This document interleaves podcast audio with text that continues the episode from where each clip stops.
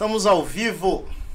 Mais um Pode Crer Crente aí, mais uma semana. E você já tá vendo aí o nosso convidado especial aí na tela, na sua tela, Danilo Sina. E aí, e aí galera, beleza? Tranquilo? Mais um Pode Crer. Mais um Pode Crer, estamos no ar. Mas antes da gente iniciar, como de costume, né? Você que já acompanha a gente já sabe que é super importante que você dê o seu like aqui nesse vídeo. Dessa forma o YouTube vai entender que esse conteúdo é relevante e nós acreditamos que de fato é. Então nos ajude, dê um like, deixa seu comentário também, que isso também ajuda a impulsionar o canal.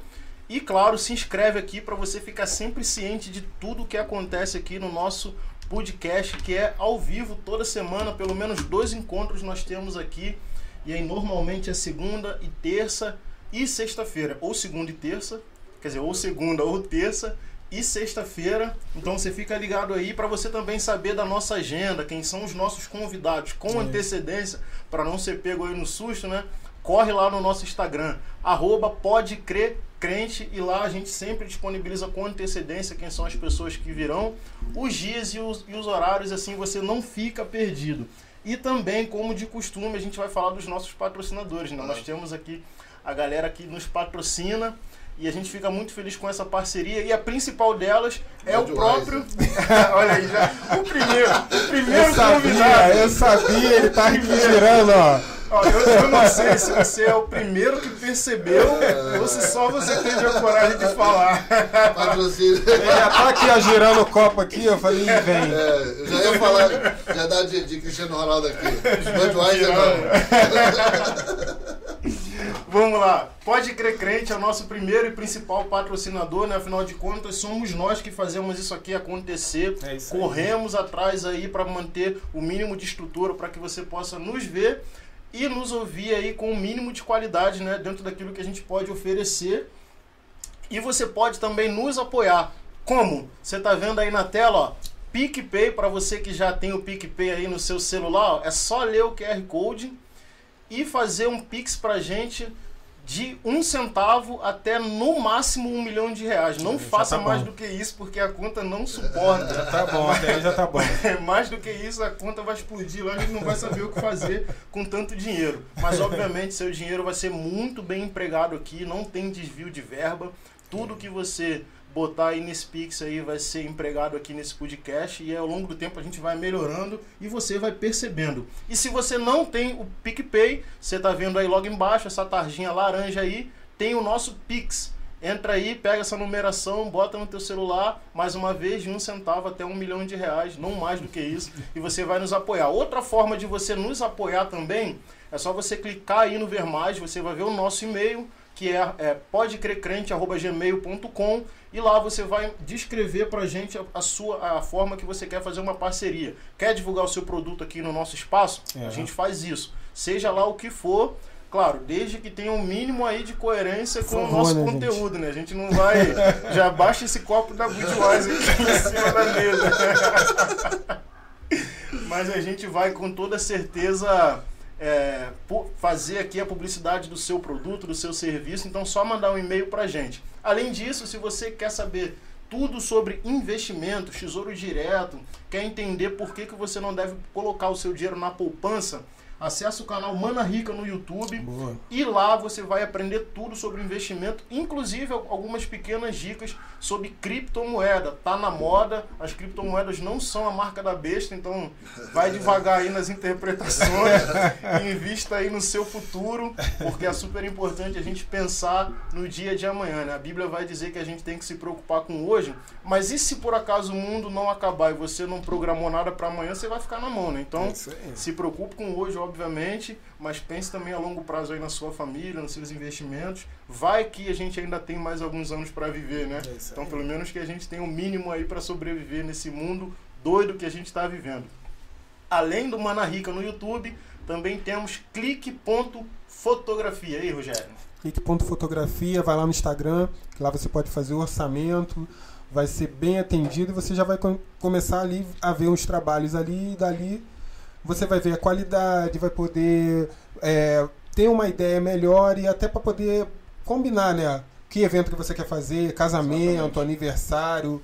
É só chamar ali no clique.fotografia que você vai ser bem atendido. E aí você vai registrar os melhores momentos da sua vida, né? Imagina chegar lá nos 50 anos, você não tem uma foto, não tem nada, não sabe, não tem o que contar para os seus netos, né? Exato. As imagens falam, né? Não perca essa oportunidade. E aí, para finalizar, e aí já tem um presente aí para você, Danilo, em cima da Olha mesa, aí, é seu. Olha aí, ó. Pode pegar. Espero que você curta aí, cara. De comer? Você gosta, não, não é de comer. Mas já fica o bizu, né? Ai, Já, é, velho, parece. Maneiro, Fica o bizu.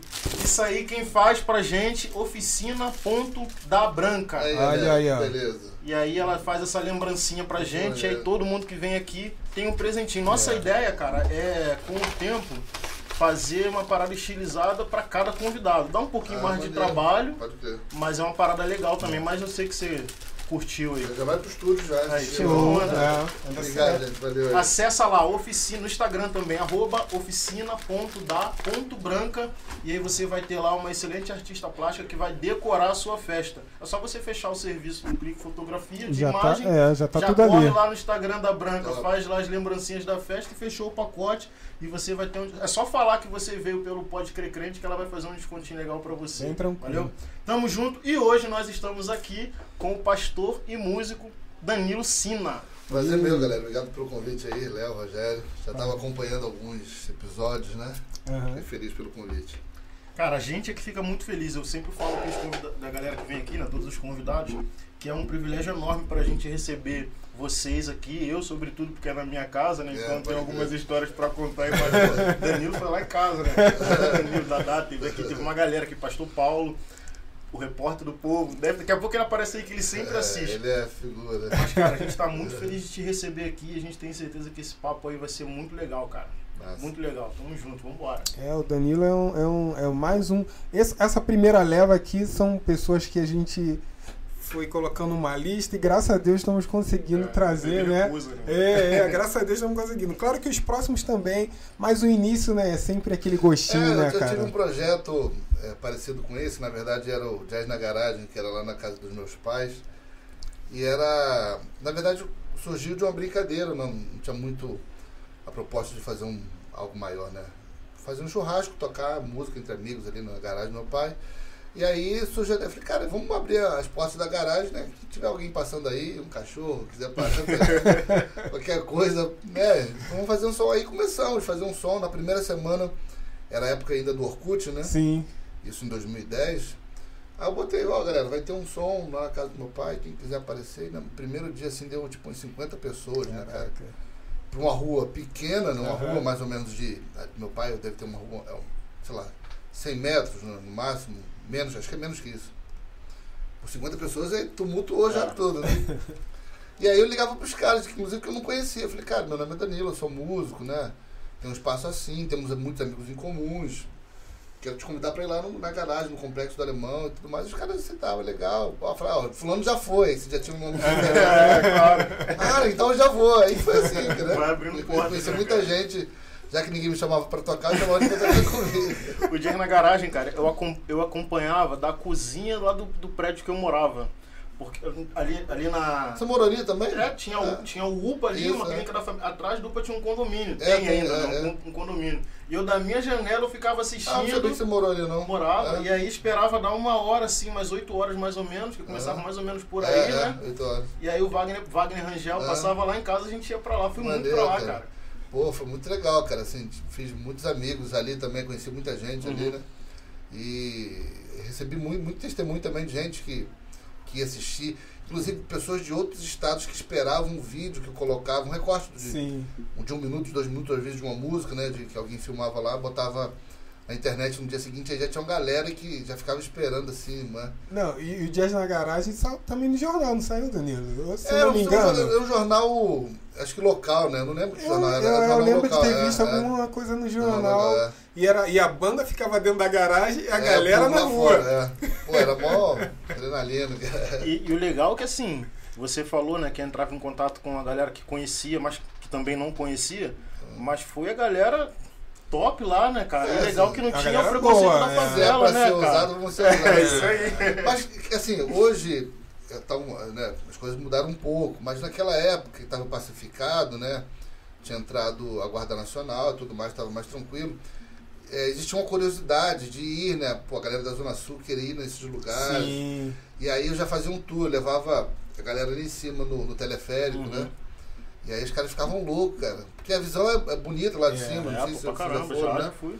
Pô, a visão é legal pra caramba. E aí eu dava, quando, quando dava pra chegar mais cedo, né? Tipo às 6 horas assim.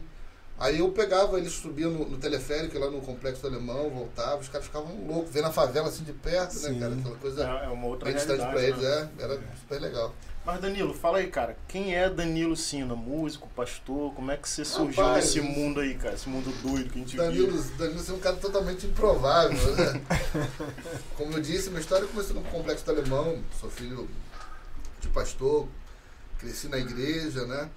É, meu pai é músico e por conta da, da influência do meu pai que eu comecei a, a pensar na música, né? E também vindo do contexto de Assembleia de Deus, na igreja que tinha muito o, o lance dos metais, do sopro, aquela coisa toda, né?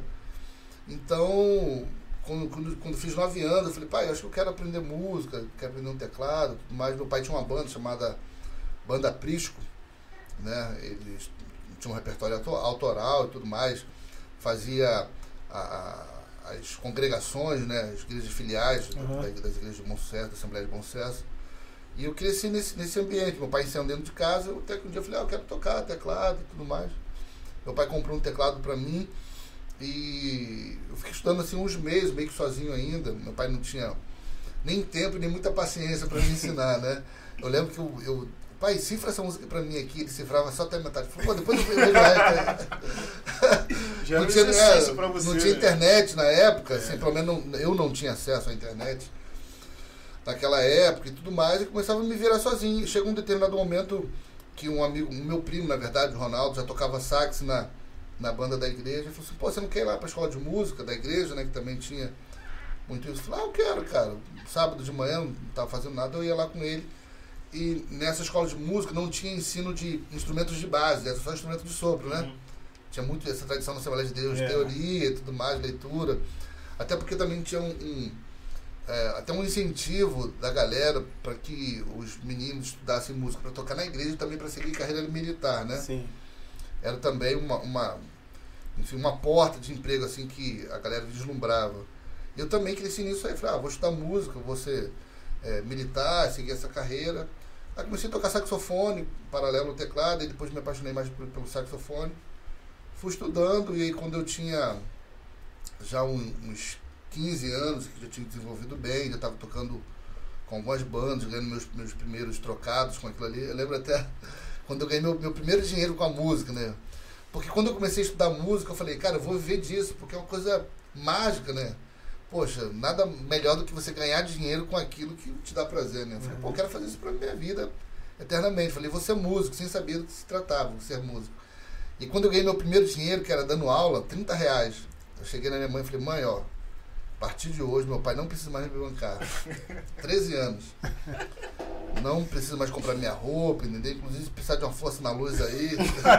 Mas 30 reais naquela época era um dinheiro legal, né? Porque Sim, hoje não, eu vou te explicar. Porque no mesmo dia eu gastei os 30, cara. Tava emocionado, cara. Muito. Tava Eu falei, mãe, emocionado. aquela parada que eu falei contigo, ó. Deixa pra lá. Vamos voltar ao plano É, anterior. mas, projeto aí fica é, mas era um sonho, né? De viver Claro, da, é. da, da música e tudo mais, comecei a ganhar dinheiro com isso. Mas aí, cara, é, eu comecei a me estabelecer tocando com, enfim, com alguns artistas, algumas bandas que me chamavam. E aí o projeto do, do- do- da carreira militar já ficou um pouco para trás. Primeiro que eu não tinha idade, né? Ah, E eu sabia que num primeiro momento, né, aquilo ia me prender um pouco, porque tem o primeiro ano de formação que você nem vê instrumento, né? Mesmo que você passe é. pra, pra, pra banda de música, né? É o lance da formação e correria. Eu nunca fui muito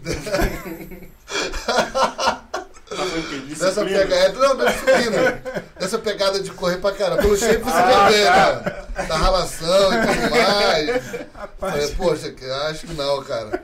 Aí quando eu, quando eu, eu lembro que eu, quando eu fiz 18 anos, né, 17 na verdade, Uhum. eu me alistei no, no 24 Bib aqui na Monte Na ilha. Sucesso. É ilha, É, né? na ilha. Por ali. Eu tava chegando de viagem, cara, já com a banda famosa, assim, e passando pelo quartel, assim, vindo de São Paulo, aqui de ônibus da banda, né? Falei, caramba, daqui a pouco eu já vou ter que estar aqui de volta, assim, e ganhando uma grana já, né? Nessa, aí nessa época, assim, Aí uma já tava grana. dando na. É, já tava dando na luz, né? ganhando uma grana legal, assim, né? Pra, ainda mais pra minha idade. Eu falei, pô, não vou querer né, começar tudo de novo, parar. E aí quando eu fui me alistar, né? Eu falei lá pro, pro enfim, pro sargento, alguém que me atendeu, eu falei, poxa, campeão, eu já sou músico e tudo mais. Por acaso o cara me conhecia, né? Era músico de igreja também, né? Sim. Até porque na, na, na, na- nas bandas militares, eu acho que quem, quem é, fornece os músicos, 80% é a Assembleia de Deus, né? Ou a É, igreja aí. evangélica, né? Você- chega na banda, fala a paz do Senhor. Dois ou três que vai, que não vai falar É, nada. Que deve ser desviado. Entendeu? Por acaso o cara me conhecia, minha referência me liberou, né? Me liberou. E daí, a gente vai tentando a vida aí. Mas tu já tava então. Você falou que foi se alistar, você já tava vendo de show em São Paulo. Então, antes do. Antes, menor de idade, você já tava rodando a estrada sim, já? cara, já. Eu comecei a assim, ganhar uma, uma graninha de mais frequência né, com 15 anos de idade. Ah, naquela época tinha muito o baile de terceira idade, né? Que acontecia geralmente no- nos clubes da vida, assim, né? É, e tinha um lance da banda de baile, né? Aham. É, isso é, um, é, um, é, um, é uma característica mais forte da década de 70, 80, 90 ainda um pouco. Mas aí eu estou falando do- do- dos anos 2000, né? Que ainda acontecia, não tão forte assim, mas ainda acontecia. Eu comecei a tocar nessas bandas. Eu ganhava meus 50 reais, né? Por Poxa. baile, tocava 5 horas, cara. Mas era legal porque assim, tinha, sei lá, 10 no mês, né? Aham. E para um garoto de 15 anos morando no Complexo do Alemão, 500 reais era muito dinheiro. É. Eu lembro, cara, que assim, eu chegava na escola e os meus amigos, né, da mesma faixa etária e idade, ali, juntando dinheiro para comprar um lanche na, na, na cantina, porque ou você comia na, no refeitório da escola, né, Aham. escola muni- municipal, estadual, pública, ou quem tinha uma graninha melhor comprava na, na, na cantina da escola, né. E os moleques ali juntando, pô, me dá 80 centavos aí, pô, me dá um real. Aí eu chegava assim, né, com a grana da, do bairro, pô, toma aí, compra pra todo mundo aí. Compra aí. Tirava uma onda. Eu comecei a trabalhar muito cedo, né? Então, assim, já era uma grana que dava pra pagar minhas contas e começar a viver ali. Com 15 anos eu comecei, eu diria, a me profissionalizar né, com a música. Mas aí. é, o Dadá teve aqui, ele falou quando ele entrou na percussão ali que ele resolveu migrar para os instrumentos, para outros instrumentos, né? Fora daquele tradicional ali da percussão, inclusive por, por sugestão sua, ele falou É, que você é. pegava muito no pé dele. Né? Você começou a tocar ali com 15 anos e já pegou a estrada. Mas isso tem alguma relação com ter pouca gente fazendo saxofone? Isso facilitou para você em alguma coisa? Já tinha Não, muita cara, já gente? tinha muita gente. Já tinha muita gente. É o lance de você se, se prontificar e estar no lugar certo, na hora certa. É, inclusive, você tocou no, no assunto do Dadá, né? E eu conheci o Dadá numa banda de pagode chamada Disfarce, né? Que era muito conhecida aqui na época Conheço. de 3000, é, 2004, 2005, por aí, né? 2006. Foi nessa época que eu toquei na banda e foi lá que eu conheci o Dadá. E como eu entrei nessa banda? Eu tava tocando com uma outra banda de pagode, no- numa, numa rádio que tinha aqui no, no Rio de Janeiro, não lembro ainda, que tinha uma programação todo final de semana, chamava, acho que Raio do Sol, o nome da casa do show. Enfim, era um programa ao vivo, que as bandas de pagodes iam lá tocar, né, famosos, ou que estavam começando, enfim, era um espaço que tinha esse som. Eu fui tocar com uma banda que não era muito conhecida, e o disfarce já estava fazendo um certo sucesso, né? E eu tô tocando lá com eles, não sei o quê. Meu irmão, o Arthur, tava comigo, eu levei o Arthur. Arthur tinha, sei lá, 12 anos, cara. Eu devia ter 16, o Arthur tinha 12, né? O Arthur tá comigo lá. é, eu tava ligado que eles não tinham saxofonista nessa banda. E a banda tava fazendo um show pra caramba. Eu já fiquei atento já, né, nisso. É, Era, aí, mais, era mais pop também, não era? Tinha uma pegada pop de face. é, era mais, mais moderno, né? É. Era mais moderno. Tinha muita referência, talvez, do Sorriso Maroto, Imaginação, essas coisas, né? E aí, cara, eu fa- fazendo um show, assim, já na intenção de falar com os caras. De Uhum. cavar o, o pênalti, né? Pênalti, é, sim, é. exatamente. Porque tá aí, porque, assim, não é o lance de não ter, Aham. é o lance de você saber se relacionar, Isso entendeu? aí, Porque é. não, viver de música não é só tocar, né? Network. Né? É o network. E não, e não só na música, em, É. eu diria hoje que a maioria das profissões. E aí eu acabei de tocar, né? Aí eu já falei com o Arthur, e Arthur, os caras aí, aí o Arthur falou, caramba, aí, os caras ficaram falando muito bem de você. Falou, aí tem um, um menino tocando sax ali, pô, bom pra caramba. Arthur me deu essa Arthur de deixa aí. É, tipo Olheiro, isso, né? né? Aí eu já puxei assunto com os caras, estavam no mesmo camarim, tipo, trocando de, de, de camarim, saindo uma banda entrando no outro. Aí já puxei assunto com os caras, falei, pô, você tem saxofonista? Falou, não tem. A gente tá querendo botar, né, a banda tá crescendo agora, então tá querendo contratar um saxofonista. Eu já fiz contato com o cara, deixei meu, meu, meu contato lá com ele, meu telefone, né, na época. Aí passou um dia eles me ligaram, né? Uhum. Me ligaram para fazer um teste lá. E aí nesse teste, né, cara, eu já peguei o repertório todo, assim, estudei pra caramba, escrevi tudo, assim, sempre fui muito dedicado, ainda mais na, sabendo o lance da primeira impressão, né? É. Já cheguei lá, assim, resolvendo o problema deles, eles gostaram pra caramba e aí segui, né? Então sempre atento. Já no- teve aquela hora ali deles verem você tocando, É, já, assim, já... é, entendeu? Não, não tem, já, a propaganda já foi feita. É, o negócio só não, não dá mole. Agora né? é saber É. se você vai resolver, É. né? Que esse é o, É. é. o grande problema hoje, né, Danilo? É. Tem gente que, poxa, se quer fazer o network, quer ali, mas não, não resolve, Pois né? é, cara, tem que chegar dando conta do recado. Assim, não é um trabalho difícil, né? Mas você tem que ter preparado para fazer aquilo ali, né? Acabou. Então, assim, não era nem a questão de, de ter muito ou ter pouco. É, é, eu tava na hora certa, no, No lugar, lugar certo, certo. né? Preparado ali, aconteceu. E esse, esse lance de você estar ali, é, Danilo, nós falamos do jazz na garagem, que, é um, que era uma onda, Ah. aí agora falamos de, de, de pagode, samba, né, e tal. É, foi um problema pra você essa, essa, essa transitar nessas, nos estilos, no, no, tipo, uma hora jazz, uma hora pop, uma hora... Tinha, é um problema, tinha, esse momento aqui eu quero transitar no jazz. Esse momento aqui da minha carreira, eu não, vou me dedicar no samba, no gospel. Cara, é, é curioso, porque eu acho que quem vem da Assembleia de Deus, como eu vim, já está acostumado a a passear por vários estilos. Por quê? Eu vou falar da, da Assembleia de Deus na minha época, né? Meados do- dos anos 90 ali, onde eu já tinha um pouco mais de noção do que estava acontecendo. Então, era dividido em conjuntos, né? Música dentro da Isso. igreja. Então, tinha um coral que tocava um repertório, na verdade, cantava, não tinha acompanhamento. Geralmente era só o vocal mesmo, um coral tradicional. Que tocava um repertório que tinha uma característica de mais de música erudita, né? Aquelas harmonias em bloco e tudo mais. É, algo que, que, ao meu ver, parecia uma coisa mais antiga, né? Isso. Aí tinha o, o conjunto das irmãs, que geralmente tocava mais forró, os ritmos norde- nor- nordestinos, né? Aí tinha ah, o grupo dos adolescentes, que tocava algo mais moderno, Yeah. né? Aí tinha a, ju a juventude, que tocava muito prisma, né? Uhum. E aí também foi o ingresso do que a gente chama, chamava na época de equipe de louvor. Isso. Que tinha todos os conjuntos cantavam, aí na hora da equipe de louvor a igreja toda ficava de pé, que tinha o louvor congregacional. Então, e no louvor congregacional a gente tocava, por exemplo, videira, né? Aham. Videira é, é quadrilha, né? É. Pum, pum, É. quadrilha. Aí tocava é, Ademar de Campos, né? Que já tinha uma outra pegada Uhum. diferente. Então, assim, dentro da igreja mesmo eu já tinha acesso a diversos tipos de música diferentes. Então, para mim, era, comum, entendeu? Ser eclético. Então, profissionalizando isso, para mim também era comum, entendeu?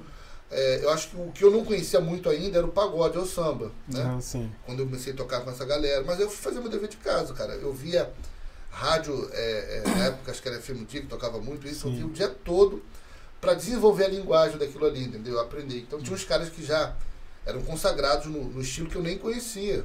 Mas eu fui fazer o dever de casa. É assim que se toca, é assim é que se comporta nesse tipo de música, entendeu? Então, acho que para mim foi quase que natural. Você chegou a ter algum conflito, assim, aí já falando do, do outro conflito, né? Do Danilo cristão, Né? de festa, diz? é, de fé. Não, não, não sei se tanto de fé, mas Ah. pode ser também. Mas você, rolou alguma coisa assim? Porque você começou a participar desse ambiente, mas também de ouvir, pra tirar. E a gente Ah. sabe que a música tem um poder de influência muito grande, né? Cara, eu não tive muito. Primeiro que eu sempre tive uma cabeça é, muito aberta, né? Ponto um. Ponto dois, que eu era muito novo ainda para botar isso em jogo. Não tinha muita noção. Ponto três. Eu não era um crente muito firme, né? Apesar de ter sido cri- criado na igreja, Sim, sim. né? Enfim, era frequentador de igreja. Eu vim ter um encontro real com Jesus mesmo com 18 para 19 anos, né? Então, assim, eu estava acostumado na igreja, meus amigos são da igreja, meu, era filho de, de, de, de pastor e tudo mais, aquele, aquele né, ambiente todo, mas para mim era comum. Eu lembro, cara, eu, eu, eu, eu dou risada. Que no, no primeiro show que eu fazia com disfarce, né, eu tinha 15 anos, pô, garoto. E aí, meu pai, obviamente, sempre muito preocupado com isso, né? E com razão, né? Muito novo, sem estrutura nenhuma. E a gente foi fazer um show, cara, em Caxias. E assim que a banda, a banda chegou, né? Aquela gritaria das meninas, era uma banda meio teen, assim, né? Aham. Então, é, é, jovem, adolescente, todo mundo gritando pros caras e tudo mais. E aí eu peguei o telefone, liguei, assim, impressionado com aquilo, liguei meu pai, falei, pai, você não vai acreditar. O que foi, cara? Preocupado. Eu falei, aí, muita mulher, pai.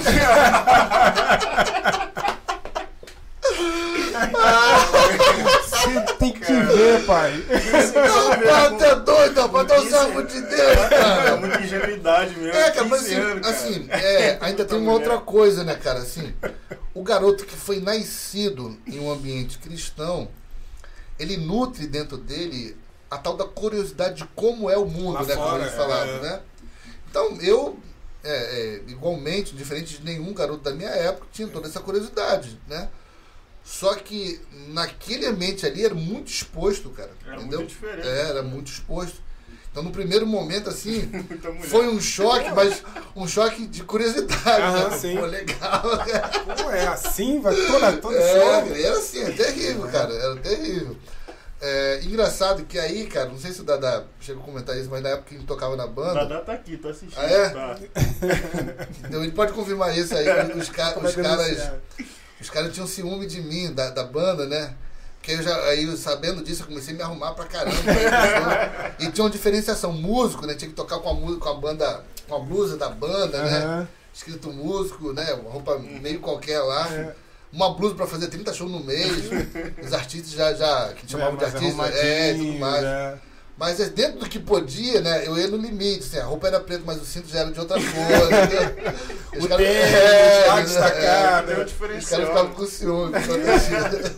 Pô, ele é só músico, como é que ele tá se vestindo é. assim? Aí tem um dos caras que foi até fazer queijo com o Dadá, que já era amigo do Dadá. Falou, pô, esse moleque chegou agora, quer Vamos arrumar um quichute pra ele, pra ele ficar estranho. Não, sem contar que assim, já tá com saxofone, que já é um É. instrumento diferente. Chama atenção, verdade. Ainda tinha É. a sua parte no show, que tem É. a tua parte no saxofone. É, né? solo, né? É verdade. Já ajuda, né? Ah, Caramba, Danilo, mas é, é- mas é isso que você falou, assim, é até legal. Acho que nós já falamos, falamos isso aqui em outra, é, outra conversa, sobre essa questão do, do, do- Você era novo, né? Não é, eu, eu nem sei se você falou assim, não, eu não era tão firme, né?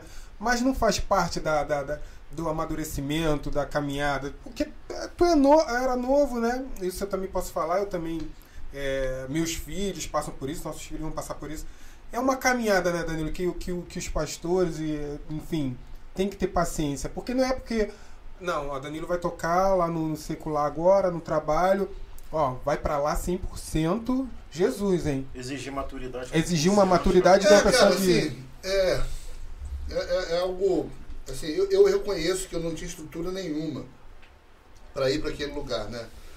Não tinha estrutura nenhuma. Inclusive, quando. Desculpa, quando jovens me perguntam sobre isso, né? é, a minha resposta foi, cara, eu acho que você não deve ir, porque eu sei o que eu passei, né? Sei o que eu passei. E eu vou te dizer, cara, que pela estatística, eu sou a minoria. Em que situação? De pessoas que se lambuzaram e conseguiram voltar para a igreja. Porque a grande maioria, quando vai sem estrutura, vai e fica. Você tá entendendo? Vai e se desvia. Entendeu? Então, sim, eu creio que existe, obviamente, a maturidade, né? E creio também, é, primeiramente, num propósito maior de Deus sobre isso. Não tenho mérito nenhum nesse negócio todo aí. Tudo foi a graça do Senhor que me permitiu, né? Abrir os olhos ainda enquanto, enquanto era tempo e tudo mais. Mas o lance da maturidade é algo que tem que ser levado em conta, entendeu? Então, assim, é, meu, meu pai, cara, enfim, meu pai é um cara muito parceiro. Meu pai foi um cara que me ajudou muito, muita paciência comigo, entendeu? Muita Uhum. paciência. Mesmo me vendo, assim, hoje ele conta, né? Que ele me via na igreja, nos cultos, e falava com a minha mãe, né? Falava, tá vendo lá, o Danilo? O Danilo tá aqui, mas só de corpo presente, tá a cabeça em outro lugar, entendeu? Mas nem por isso ele me trazia um, um- um peso de acusação, trazia um Ah. peso de conscientização, que são coisas diferentes. Sim. Completamente. A conscientização é diferente da acusação. Então meu pai é muito paciente, foi muito sábio e tudo mais. Né? E agora tem uma outra coisa que é, eu acho que os líderes, né, nós que somos líderes, temos que levar em conta, que é o seguinte.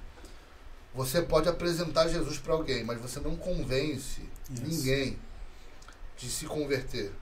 Esse é um papel do Espírito Santo. Eu percebo que no afã, muitas das vezes, de querer ver né, o camarada já totalmente maduro na fé ou já ligado nisso, os caras querem empurrar Jesus a goela abaixo Uhum. das, das- das pessoas, entendeu? Tá falando do músico que tá lá fora. É, e de, de- de- do crente, de uma forma geral, mas geral. também do, do- do músico, né?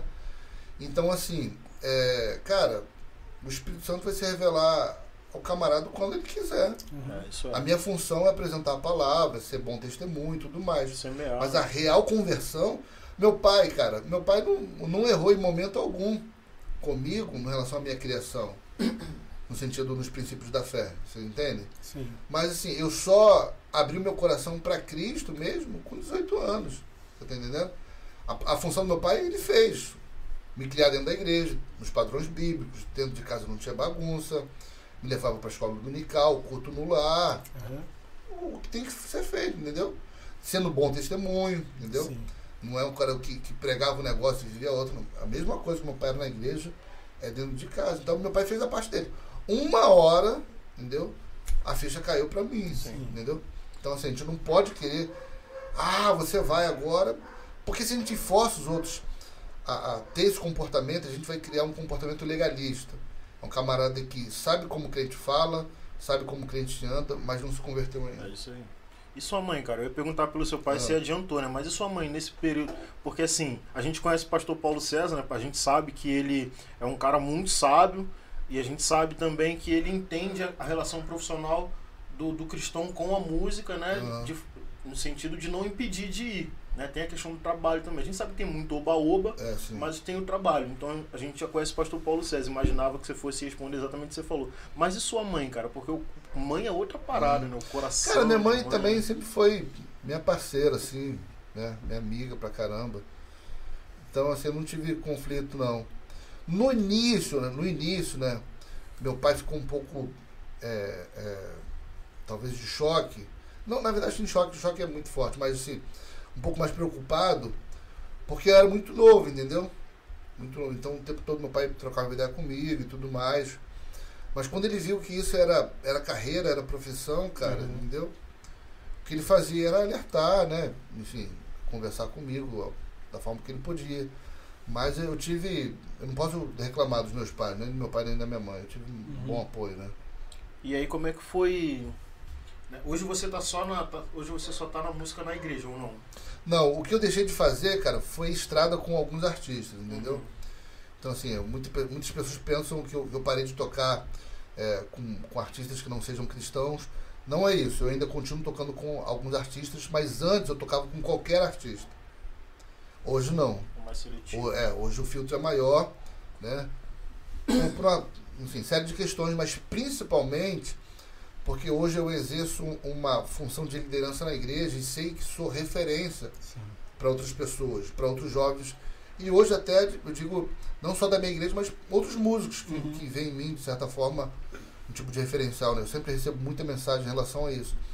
Então, assim, eu sei da responsabilidade que eu tenho hoje, enquanto a, a, a minha carreira, enfim, o que, eu- o que eu me importo.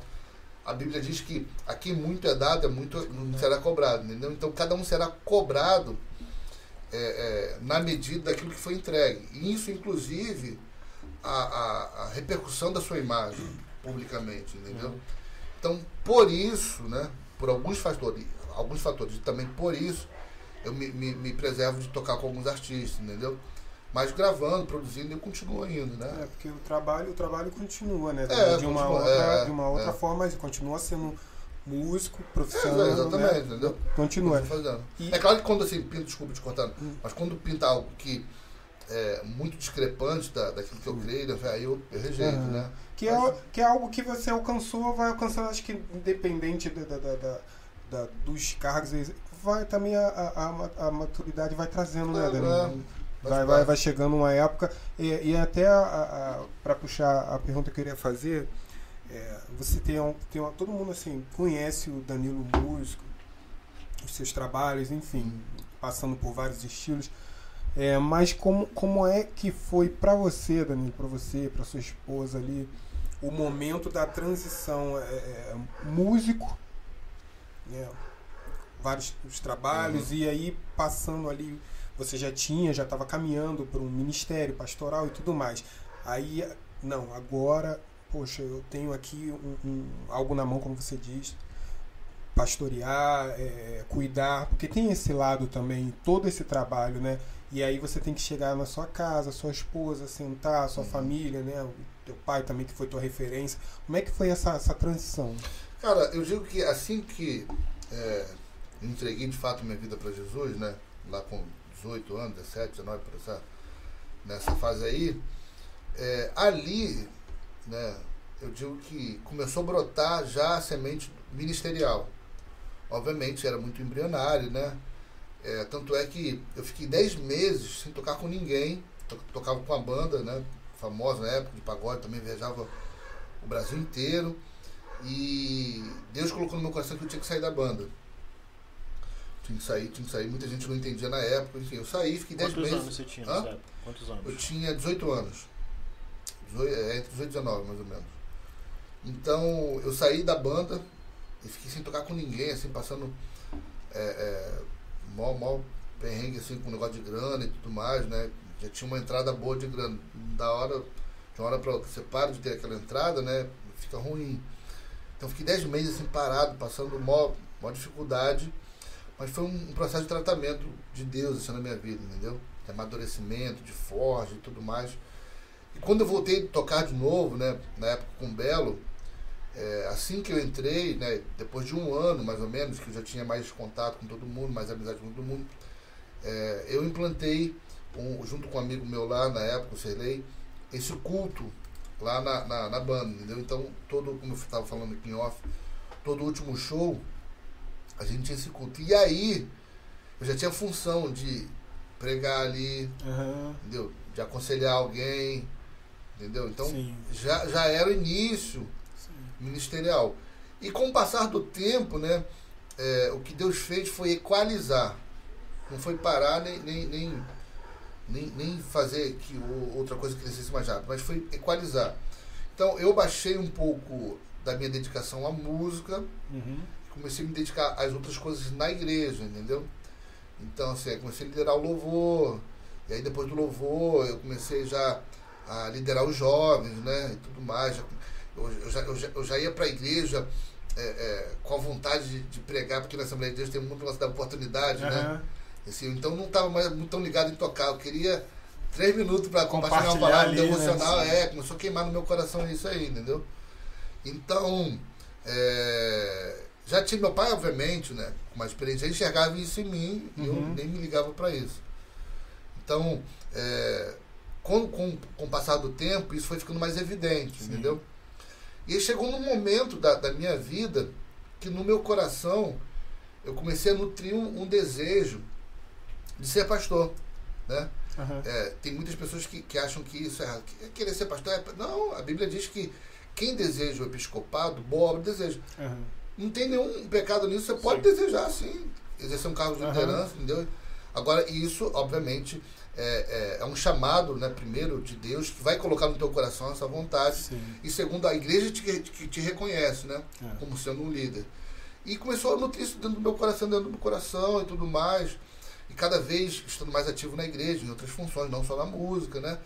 Então, quando é, nisso eu já estava casado, né? Quando eu ainda servia com meu pai junto, Rebeca acabou que seguiu o mesmo bonde. Então, lá na igreja, né, é, geralmente liderava o casal. Então, quando eu estava liderando a juventude na igreja do meu pai, Rebeca me auxiliava, uhum. entendeu? Rebeca ela não vinha desse lastro é, é, é ministerial, mas ali ela despertou. Sim. Né? Então começou também a ser forjado e tudo mais, e, aprendendo, aprendendo junto comigo também aprendendo, todo muito, todo mundo muito é, é, novo, né? Novo na verde ainda na, na, questão de liderança.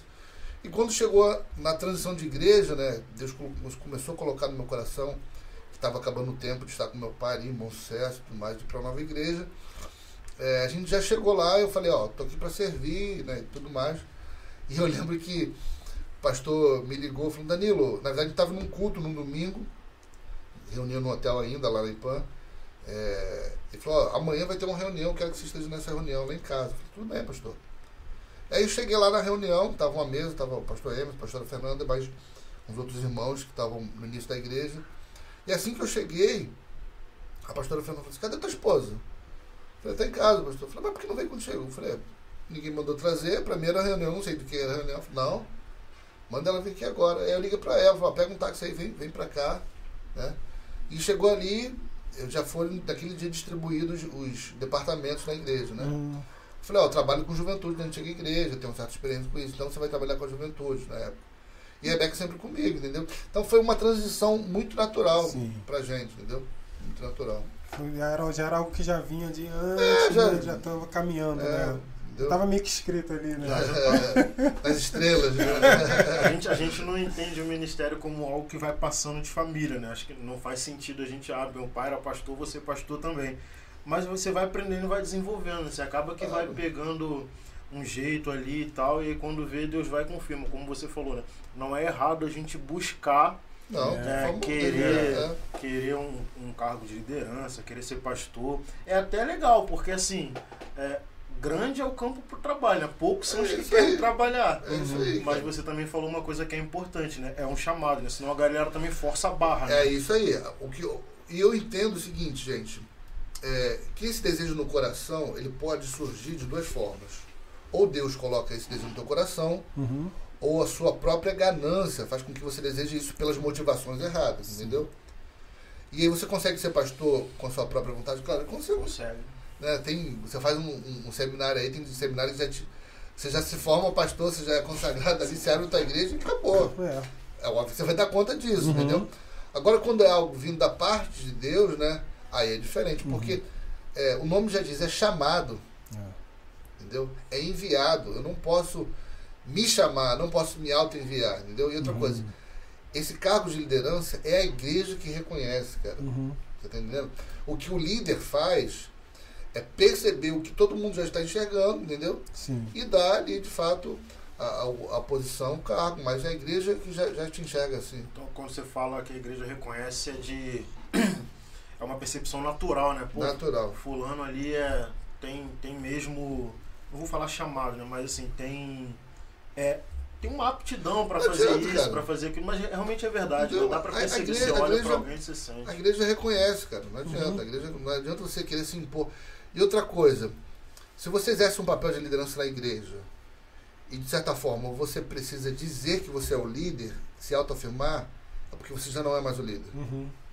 Você está entendendo? Por exemplo, vamos usar um texto bíblico aqui. Quando Davi aparece no cenário de Israel, né, ele aparece não para liderar. Ele aparece porque ele viu uma oportunidade de matar um gigante, Uhum. casar, estava doido para casar, receber a liberação dos impostos, né? Ficar ali. Bom, viu uma oportunidade e entrou. Só que você vai ver ali no, no, no primeiro de Samuel, capítulo 18, que as mulheres começam a cantar. Sim. Saul matou milhares, mais dez, mais, é, Davi matou Davi seus ma- matos. os seus dez milhares. Você percebe que em nenhum momento Davi se impôs. O povo já reconhecia. Uhum. Você entende? E engraçado que o povo reconhece algo que Deus já estava fazendo no Sim, mundo espiritual. Isso. Você está entendendo? Uhum. Então não adianta você forçar a barra, cara. Não adianta você forçar a barra. Porque é, o que é teu é teu. Você está entendendo? E você vai ver posteriormente isso, inclusive na linhagem de Davi. Davi está já velho, está para morrer, e ele já tinha prometido o trono a Salomão. Salomão. Só que os dois outros irmãos de Salomão, ou meio-irmãos, filhos de Davi, Uhum. Adonias e Absalão, Salomão. vão tentar to- tomar na marra o trono que havia de ser de Salomão. Uhum. Não conseguem. Por quê? Porque Deus já tinha liberado uma palavra no mundo do espírito sobre a vida de Salomão, que ele havia de reinar, entendeu? Então não adianta, o povo sempre vai reconhecer. O que acontece é que tanto Salomão quanto Adonias, eles querem forçar a sua autoridade na marra. Então eles chamam um ou outro e falam, "Ai, coloca comigo aqui que eu tô com um projeto legal, então quando eu estiver lá em cima, você vai ser meu, vai ser meu chefe de gabinete. Entendeu? E esse é um projeto, cara, voltando bem lá atrás agora, um projeto de Lúcifer. É, isso é Uhum. verdade, né? De, de usurpação, né, cara? também de algo que não era Sim, dele, entendeu? Exato. Então, assim, é, até um recado para aquela que está nos ouvindo. Cara, se você tem um chamado para isso, se coloque na posição, dê testemunho, porque os teus líderes estão te vendo, entendeu? Uhum. E em um momento a igreja vai te reconhecer. So- Sobre essa questão, assim, desse reconhecimento, né? Hoje você é pastor de jovens, é isso? Né? Não, Mas hoje estou é no pastor mais. da música. Tá. É. É, mas você é pastor de qualquer Sim. forma. É, como que como que você um conselho, você, você falou agora no final, né? Se, se a pessoa sente que tem um chamado, né? Coloque-se na posição. Mas às vezes a pessoa não, não sabe, né? Pode acontecer de a pessoa não conseguir ver nela mesmo essa aptidão para exercer alguma coisa. Como é o trabalho do pastor nesse sentido? Porque às vezes você corre risco também, porque a gente lida com seres humanos, né? Nós somos seres humanos e a gente, por mais que, por exemplo, digamos que eu tenho um chamado pastoral, né? Mas eu também tenho um problema assim de vaidade, de soberba, que é coisa que acaba sendo natural do ser humano. Como é que um pastor lida num caso desse? Porque ele está diante de uma pessoa, né, que tem um, um, chamado uhum. para qualquer coisa. Eu citei o pastor um exemplo, mas aí como é que você faz, cara, como pastor assim? Para forjar esse, esse é. jovem, cara, discipulado, contato, tete a tete, tá o dia todo. E outra coisa, é, eu acho que a gente está no mundo hoje de muita sensibilidade, onde as pessoas não aguentam mais serem repreendidas. Então, o que, o que acontece muito hoje, né? Eu vou numa igreja, se o pastor começa a me apertar muito, eu vou para outra. Uhum. E se nessa outra começou a me apertar muito, eu vou para outra, porque eu não quero ser forjado, entendeu? E olhando um pouco mais para trás, cara, é, eu não, não, sou, não sou tão velho assim, mas eu venho de uma escola, né, principalmente do meu pai, que a chapa era quente, cara. Entendeu? E meu pai, cara, é engraçado, ele nunca foi um cara é, parcial. Não, você é meu filho, eu vou, eu vou, vou pra você. Não. Sempre jogou duro, entendeu? Uhum. E hoje o povo fica muito ressentido com qualquer coisa, entendeu? Então, assim, primeira coisa, o líder, cara, ele tem que enxergar o potencial dos seus liderados. Primeira coisa. E para onde o cara vai caminhar? Porque, de certa forma, você tem ali a responsabilidade de apontar o destino do cara. E existem características, das vezes, que o liderado tem que ele nem sabe que tem. Entendeu? Então o líder vai ter que pegar uma lixa ali, ó, começar a polir, desculpa, tirar o que não, o que não, não vai servir para o chamado uhum. do cara, né? E valorizar a, as características que ele tem para isso. Então, assim, é, hoje, né, eu estou liderando é, músicos, né? Basicamente, trabalhei muito tempo com a juventude. Mas eu, basicamente eu tô, eu tô conversando com os caras o tempo todo, cara. Entendeu? Ó, não vai aqui, faz isso, vai para esse caminho aqui. Ó, tô vendo que você já tem maturidade para exercer esse cargo aqui de liderança. Pô, tal culto eu não tô, você já lidera isso aqui, já faz isso aqui, entendeu? Feedback o tempo todo. Uhum. Tá entendendo? Feedback o tempo todo. Eu poderia citar exemplo de pessoas que estão comigo lá que eu falo, cara, ó, é, eu tô vendo que tem uma área na tua vida que existe um chamado de Deus, mas você está negligenciando. Paulo fala isso para Timóteo, né? Para ele é, é, acender o dom que tinha nele. Né? Fica ligado com isso aí. Tem algo dentro de você, mas você precisa mexer com isso aí. Então, o tempo todo eu estou aconselhando né, os meus liderados para que me substituam futuramente. Né? Porque também é, é, isso também faz parte, né, Danilo? A, a questão de delegar e a questão do preparo do, do, do pós, né? Você não pode ficar ali segurando, não, é meu, eu sou. Cara, aqui. É, são, são etapas, né?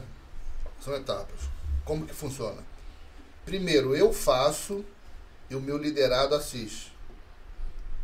Exemplo. Depois, nós dois fazemos juntos. Uhum. Depois, ele faz e eu assisto. Uhum. E depois só ele faz. Isso, aí, isso aí é interessante você falar isso, né? O pastor Paulo César, seu pai, passou por aqui e ele falou sobre isso, né?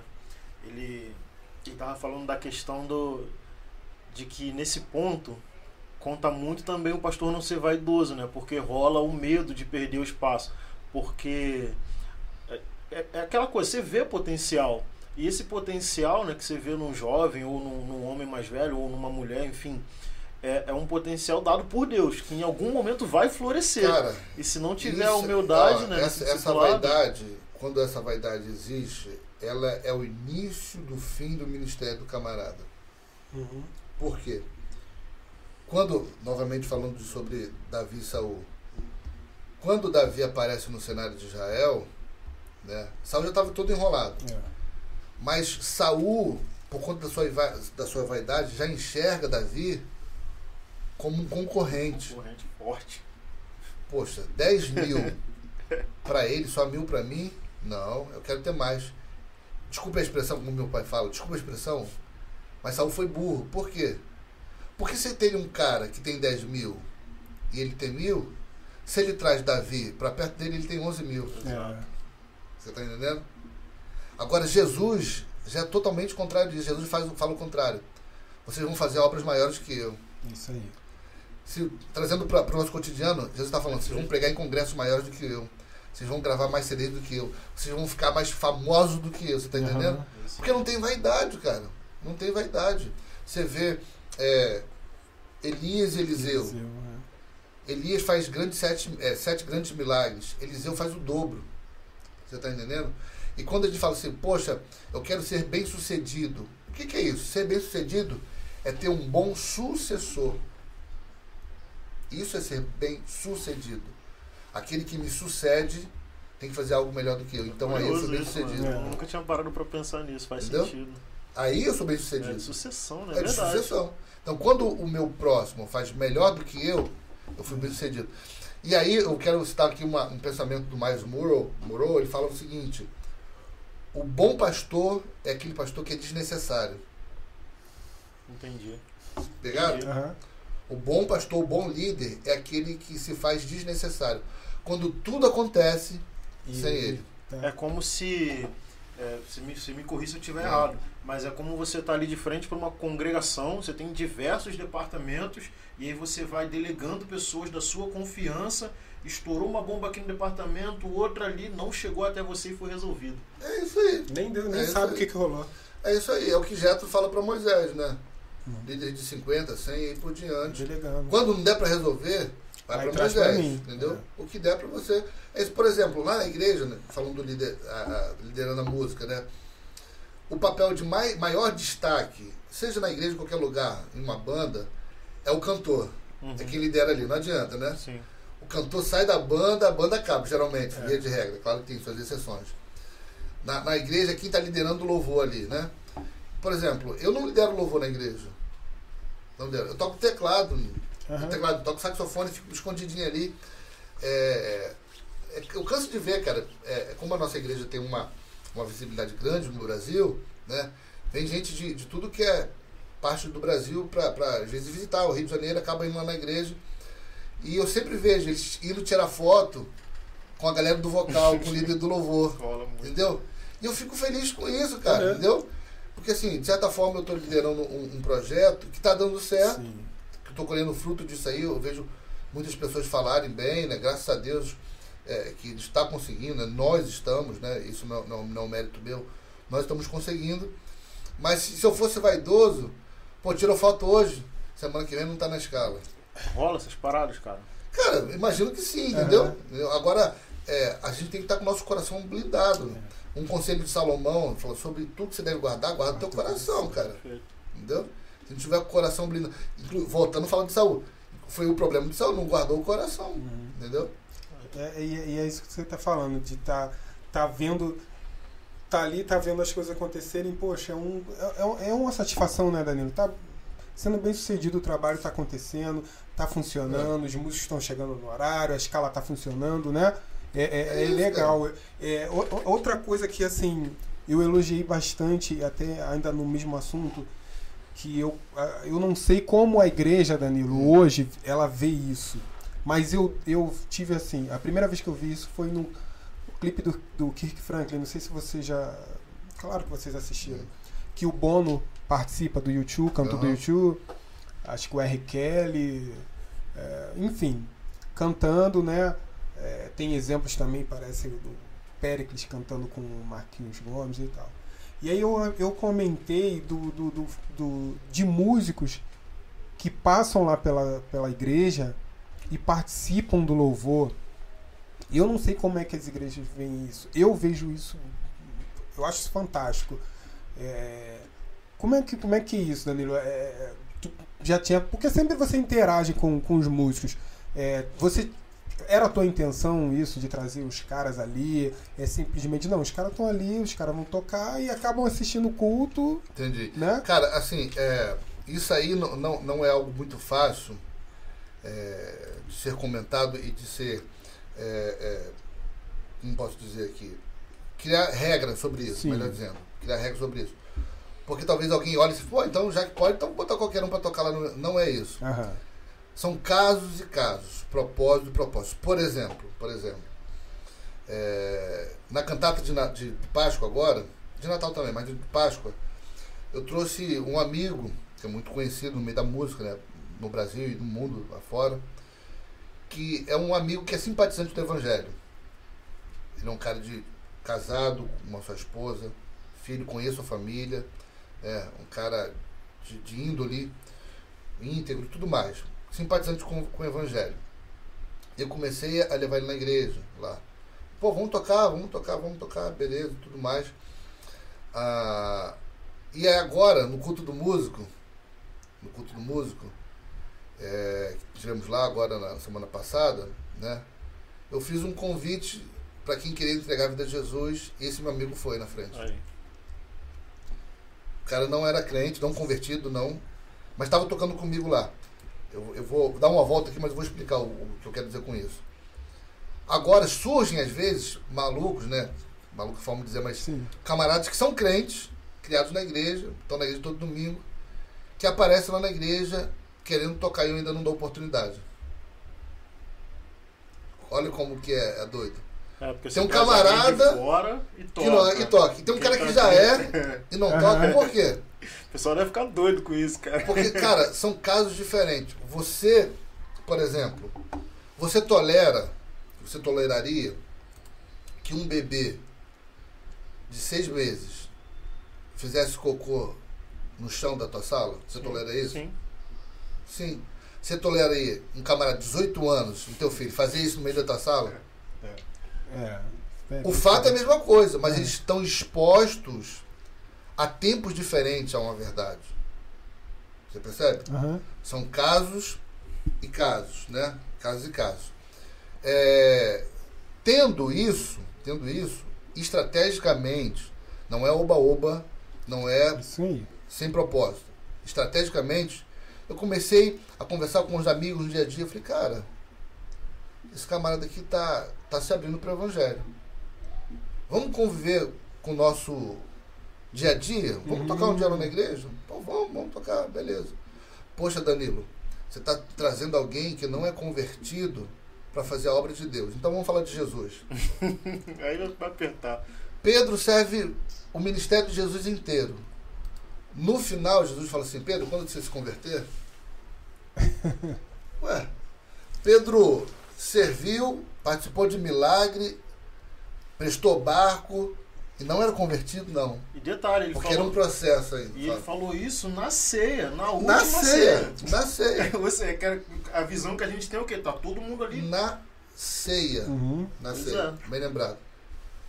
Jesus profanou o ministério dele fazendo Pois é, isso. né? O problema, cara, que a gente cria uma dico- dicotomia que às vezes é inexistente. Por exemplo, que isso, que pecado botar o baixista que não é crente para tocar no louvor.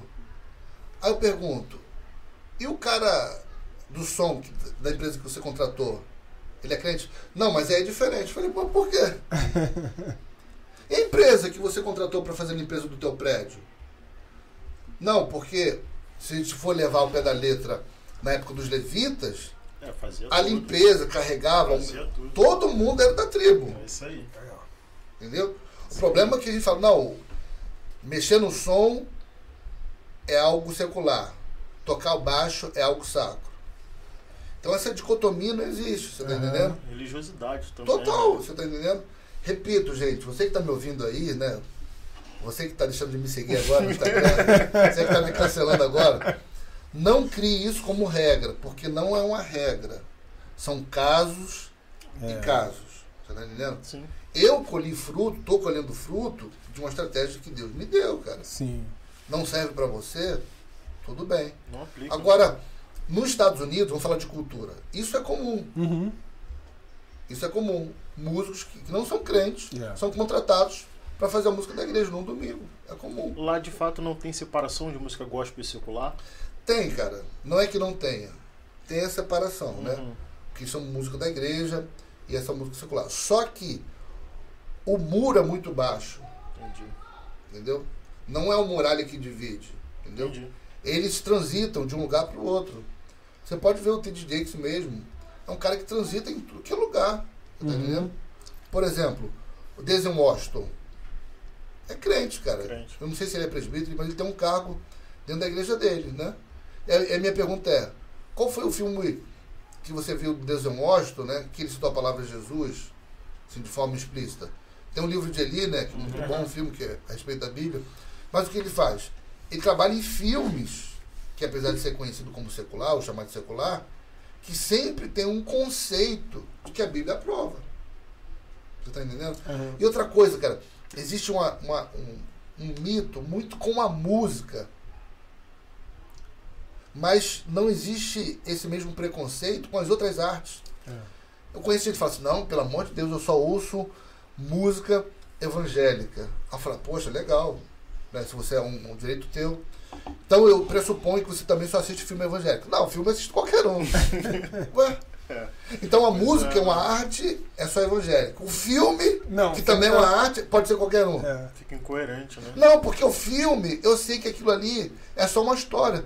E não tem como você, abençoado, entender que também a história da música é só uma história, é uma poesia. E a música ao secular criado. que toca no filme que ele assiste? Então ele É, ouve música é. secular. Não, eu, eu, eu, eu- não, eu, eu só canto música gospel. Foi legal. Você torce pra que time? Pro Flamengo, canta o time. Ah, o, o o hino. O cara sabe de cor, mano. É. Ou você quer dizer que é, o hino nacional foi composto por uns apóstolos. e tá na harpa cristã. É. Você tá Pois é. entendendo? É. Então, assim, o povo, cara, repito, não estou falando pra cantar qualquer coisa, não estou falando pra assistir qualquer coisa. Porque da mesma forma que eu assisto filme no cinema com a minha família, existem também peca- filmes pecaminosos. Sim. A gente sabe disso. Sim. Tá entendendo? Da mesma forma que existem músicas que eu ouço, é, que a gente chama de secular com a minha família, existem músicas também que não me acrescentam em nada. Entendeu?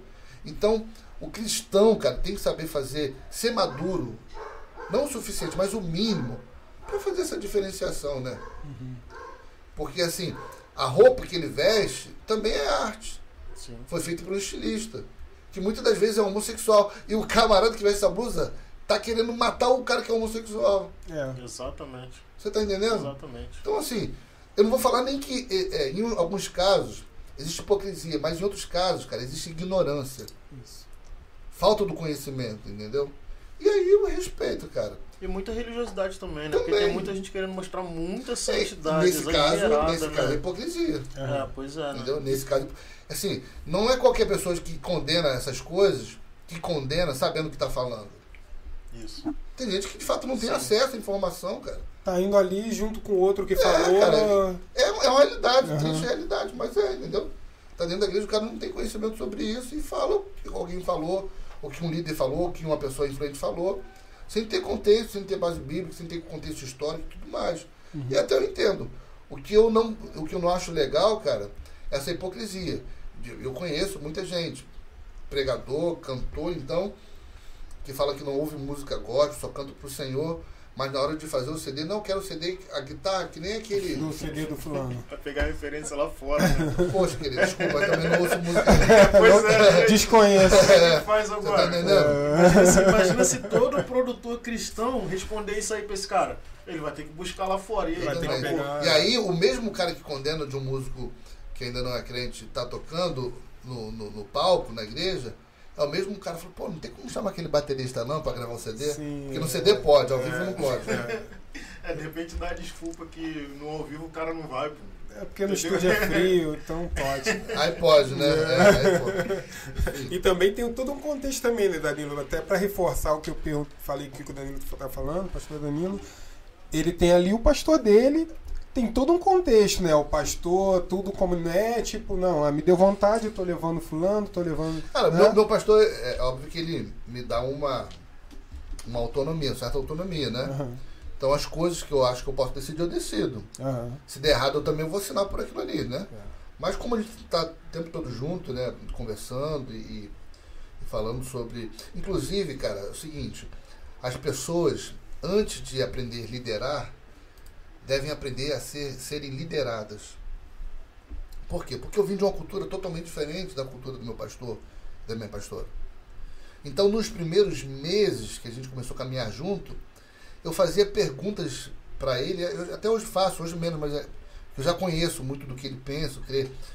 Mas eu fazia perguntas para ele das mais diversas. Sobre teologia, sobre política, sobre música, sobre arte, sobre. enfim. Por quê? Porque quando eu estiver pregando ali na igreja, eu não quero pregar uma coisa que discorde daquilo que o meu pastor prega. Tem que ter esse cuidado, né?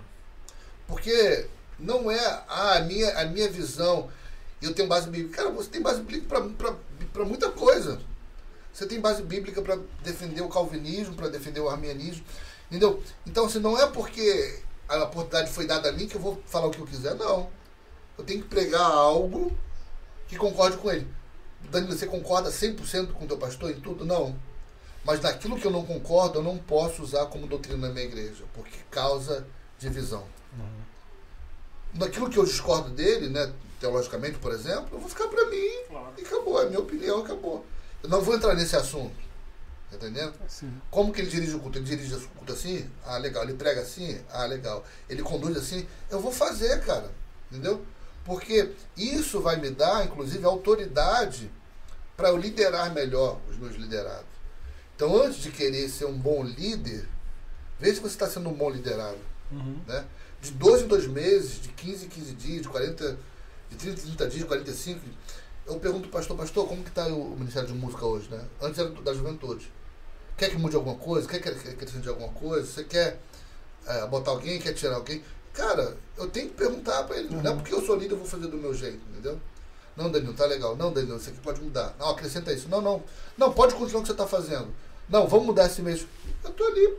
É uma, é uma liderança compartilhada com o seu líder. Né? Claro, cara, você tá entendendo? Assim também como você tem que saber como funciona a instituição que você trabalha para você fazer exatamente o que você falou. Você conhecer, Porque cara. se eu não conheço a, o pensamento da igreja, eu vou chegar lá e vou impor minhas regras e vou criar um atrito muito. Por exemplo, regras não, né, é, né? quando, quando perguntam para Pedro, ah, o teu mestre aí não, não, não paga o imposto não? Pedro falou, paga. Ó, estão cobrando imposto aí. Ou seja, você precisa conhecer o coração e a vontade do teu líder. Cara, tem coisas que o pastor nem pede, que ele só deixa uma bola quicando. Eu já entendo, cara. Uhum. Eu, eu, eu, eu falo muito isso, cara. Ouça o que não foi dito e leia o que não foi escrito. Tem gente que só faz quando é mandado. O pastor falou, rapaz, eu semana acordei com uma canção no coração. É mesmo, pastor? Qual a canção? Pô, tal música. Falei, ah, legal. Gente, daqui a duas semanas já tá no repertório. É isso aí. Você tá entendendo? Ele me pediu? Não. Ele não me pediu, cara. Mas eu já entendi. Sim. Você tá entendendo? Ele falou, rapaz, que música boa. Eu falei, é, pastor, Deus falou comigo. Tive inspiração. Você tá entendendo? O povo, o povo quer botar, cara, as suas impressões em tudo. É. Eu tenho liberdade para isso? Tem, cara, mas nem tudo é o que eu acho, o que eu penso. É. Tá entendendo? É, tem, que, tem, que, saber ser liderado realmente, né? E, é de humildade também. É, e eu tô até assim, eu vi, eu assisti uma vez uma pergunta que mandaram para você lá no. Você estava dirigindo, a ah. Rebeca lendo Quer falando, pastor. Não, não, não, tudo bom. Pastor, pastor Danilo, eu, não, é, eu, não, eu queria botar um estilo tal aqui na minha igreja, porque só tem um estilo tal aqui, tá muito chato. Aí você falou assim, é, primeiro, a tua igreja está de acordo com o que você quer? cara, o cara, o cara, o cara vem. Assim, é, muito cuidado, galera, você que está é, nos assistindo, nos ouvindo aqui no podcast, muito cuidado para não tomar como verdade absoluta isso que eu estou falando. Porque o, o, que dá certo na minha igreja, às vezes não dá certo na tua igreja. Eu, eu faço distinção, falando para né, líder de música, líder de departamento de, de louvor, uhum. distinção de duas coisas. Nem tudo que é bom é eficiente. Qual é a diferença? Por exemplo, vamos supor que ah, tem um ministério de, de, louvor, de música, sei lá, Renascer Praise. É bom? Sim. Sim. sim. Todos concordam, né? É sim. É bom. Se eu pego o Renascer Praise e coloco para tocar numa vigília do manto, lá da Baixada, vai ser eficiente? Não. Não. Ainda vai estragar o ambiente. Porque nem tudo que é bom é eficiente. É. Você está entendendo? Sim. Então, assim, você não pode pegar o projeto da minha música, da música da minha igreja, e querer empurrar na garganta do, do, do teu povo lá, cara. É. O que, que dá certo lá? Chile Carvalhais? Toca é, Chile, cara. É. é worship, beleza, toca worship, cara. É black music, é. Entendeu? Agora você precisa entender se além de ser bom, se você está sendo eficaz na tua igreja. É. Entendeu? A minha igreja é uma igreja, eu diria, multicultural. Então lá a gente toca worship, a gente toca penteca, a gente toca black music, a gente toca bossa nova, toca muito. E a igreja recebe isso bem, cara. Entendeu? A igreja- eu sempre faço a leitura, cara. Por exemplo, eu como líder do Ministério de Música, existem músicas que eu amo, que eu adoro, que eu não coloco no repertório da igreja. Mesmo sendo congregacional. Porque eu sei que aquela música específica não tem a Não. cara da minha igreja. Então não é minha vontade. Uhum. É o que dá certo para minha igreja, para minha congregação. Porque eu posso estar sendo muito bem, muito bom com o meu grupo Sim. e não estar edificando a vida de ninguém. A gente tá falando de discernimento, né, cara? A Exatamente. importância do discernimento. Cara, eu, ó, eu já sei, eu sei que tipo de culto cabe que repertório. Uhum. Lá na igreja a gente tem culto terça-feira, culto quinta-feira das mulheres e quatro cultos no domingo. Cada culto tem um público diferente, eu já sei como fazer cada culto, cada tipo de repertório, você tá entendendo? Uhum. Para que seja eficaz. Entendeu? O culto, a galera que vem no culto das nove da manhã é diferente do, da galera que vem às 8 da noite, às 20 horas. Então, para isso eu tenho um repertório mais assim, para aquele eu tenho um repertório mais assado. E acabou. Tem a Lagoinha, cara, lá de BH. Cara, os caras têm, não sei, acho que mais de 30 cultos na semana lá. E cada igreja, cada culto é um culto. Você vai no culto, aí você pergunta para um membro daquele, visitante daquele culto, como que é esse culto que você. Não, esse é o culto mais tradicional, aqui Uhum. faz assim. Você vai no outro culto, na mesma igreja, no horário depois. Não, aqui a gente tem skate no, no, no palco, pula. tudo mais. Você tá entendendo, cara? Cada um vai ter. E eu acho essa visão linda, cara. Sim. Essa, essa visão linda. entendeu? É. É, é, é, é. E essa, essa, esse discernimento, esse entendimento não é, não é a questão de, de manipular ou querer. De, não, a minha direção não. É simplesmente ali o, a- a- o papel certo do líder, né? É. O papel certo do líder. Porque se você ficar deixando solto. Não, galera, vamos mandar aqui, ó. Vai ser. Bem, eu toco sax, sou o Faz aí. Vai ter metal do início ao fim, irmão. Vai ter uma orquestra aqui É. tocando do início ao fim e a igreja que segura aqui. Não é desse jeito, né, É, cara? e Não tem, é pode tem ser. hora que acaba rolando assim mesmo, né? Mas é isso aí mesmo que você falou, porque assim, se você é chamado para fazer, para liderar, né, enfim, uma situação, com o tempo você vai vendo como funciona. Então, eu acho, eu acho até que é uma dificuldade de uma galera entender quando o líder dá uma ordem, porque parece que o cara quer fazer a vontade dele, né? E aí tem uma certa rejeição, ah, quer fazer do jeito dele. Só que não, você já sabe como funciona. Pô, não é, não é manter aquilo ali como regra, porque às vezes você tem que mudar, né? Sim. a membresia muda de uma hora para outra e Isso. pode ser que aquela. Mas o líder, na teoria, ele sabe o que faz. E aí a gente o- volta pro assunto do liderado, né? Você tem que saber ser liderado. Mandou fazer, faz. Agora, se o cara se arrebentar na, na, na orientação que ele deu, né? Não é- não é nem questão de fazer pré-julgamento, mas a gente espera que o líder saiba o que faz. Então Sim. ele já sabe como é que a música toca, aí quando eu falo a, a banda toca, né? Tô nem falando Ah. de músicas em si, mas Sim. como a congregação funciona, vai lá e faz que não dá ruim. Cara, eu vou voltar um pouquinho aqui do, do nosso papo Aham. aqui, que você falou sobre que a gente está numa geração difícil de falar algumas verdades, né? Aí eu vou trazer para dentro da, da igreja, né? Pra gente não ficar lá fora. Porque lá fora a gente já espera como é que o mundo funciona, né? E aí você não tem muito para onde correr. Mas dentro da, da igreja, cara, você não acha que essa geração que a gente está vivendo, que é uma geração onde você não pode ser mais rígido, isso não vai gerar uma consequência daqui a alguns anos? Porque essa geração vai ser uma geração que vai liderar. Tem uma frase, cara, que diz o seguinte. é, ela não, não fala exatamente sobre isso, mas ela pode se aplicar a isso, né? Ela diz o seguinte. Tempos fáceis geram homens fracos. Tempos fáceis geram homens fracos. Homens fracos geram tempos difíceis. Mas tempos difíceis geram homens fortes. O que eu quero dizer com isso? Quando a gente não aperta a galera, eles se tornam, falando de liderança, líderes ruins. E líderes ruins produzem liderados ruins, ambientes ruins, igrejas ruins. Você está entendendo? Então, assim, se a gente não é, se permitir passar por esse aperto, cara, a gente não evolui, a gente não cresce. E cada vez o povo está mais sensível, cara. Entendeu? E assim, como disse, me apertou demais, eu vou sair, vou para onde Vai faz pra minha vontade. Cara, é, um- é uma pena, porque você vai deixar de crescer, você vai deixar de viver algo que você poderia viver. Antigamente, os líderes ainda eram mãos mais, mais pesadas, né? mãos mais, mais Exposição. pesadas. É, e era publicamente, Você cara. falava de público. Né? Hoje, obviamente, a gente tem um pouco mais de discernimento, que nem tudo precisa ser tratado publicamente, mas, cara, antigamente o couro comia. Uhum. E a gente se submetia a essa liderança. Ficava ali, né? Entendendo? É isso? Beleza, cara.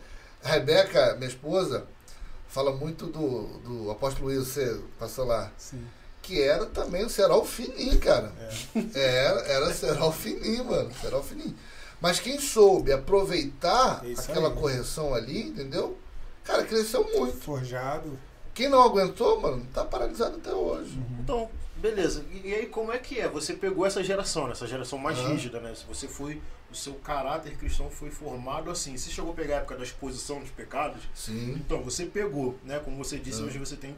A gente já tem um discernimento melhor, não precisa expor certas coisas. Mas como que é lidar, cara? Aí eu já falo você como pastor. Como Ah. que é lidar com essa geração? Porque às vezes você vai chamar a atenção do garoto, cara, ou da menina, ele reclama ali contigo na hora, vai chorar em casa, aí vem a mãe e o pai pra chorar mais ainda por ele. E aí, cara, como é que faz? Ouve ele e ouve o pai e a mãe.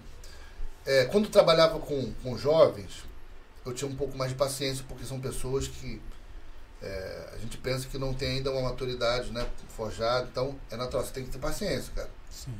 A forma com que eu lido com meu filho hoje com 4 anos não é a mesma forma com que eu lidava com ele quando ele tinha 2.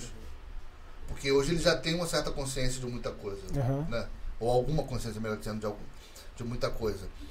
Então, é, são casos e casos. Agora, no departamento, no departamento de música, cara, é será fino. A pessoa que não se submete a essa liderança cai facilmente. Uhum. É, e assim, às vezes são, são situações que é, vai demandar um, um certo desgaste, mas não adianta, cara. Às vezes o líder, por não querer passar por esse desgaste, acaba fazendo vista grossa por algumas coisas. Né? Só que o problema, cara, que vai, aquele problema vai aumentar e não vai Aham. se resolver. Perde o entendeu? respeito, né? Perde. Então, é, eu já, já liderei a música um tempo atrás. é, fui para outro departamento e voltei a liderar a música agora novamente lá na igreja. Na primeira vez que eu fui liderar a música, é, eu tirei as pessoas que lideravam o louvor, o momento louvor, né, o que a gente chama de ministro. Esse, eu tirava, eu, eu botei, sei lá, eram 10 pessoas, eu botei só quatro. Dessas seis pessoas, né, três, quatro ficaram de boa no back vocal, duas outras vieram tirar satisfação comigo. Pastor, posso falar com o senhor? Eu falei, pode, minha filha, no caso a menina, né? Eu queria saber porque eu não estou sendo mais escalada para liderar o louvor. Eu falei, então, é, que agora eu estou criando aqui uma, uma personalidade para o grupo, né, uma linha, uma característica, melhor dizendo. Eu estou colocando as pessoas que, que eu acho que mais combinam né, e para o projeto que eu quero é, estabelecer aqui. Eu acho que essas pessoas são, são que eu vou mais usar. Aí essa moça falou, então você está dizendo que eu só vou ser escalado para o vocal a partir de hoje? Eu falei, sim, te interessa? Ela falou assim para mim, se for só pro vocal, não quero. Falei, na hora, estava no palco. Falei, muito obrigado pelo tempo que a irmã participou aqui. Deus te abençoe, tá bom? e acabou. Aham. Tirei ela no louvor ali na hora. Mas Entendeu? foi tranquilo depois, o pós. Não, ela saiu da igreja. É.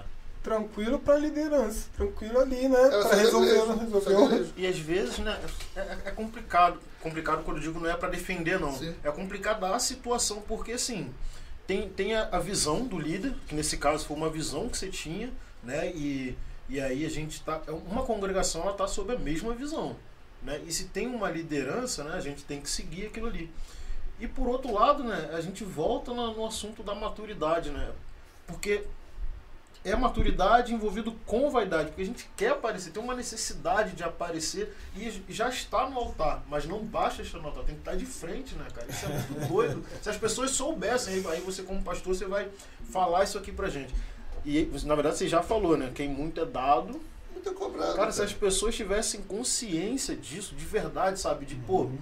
estar de frente é mais responsabilidade. Poxa, Se é mais responsabilidade, essa cobrança é maior, cara.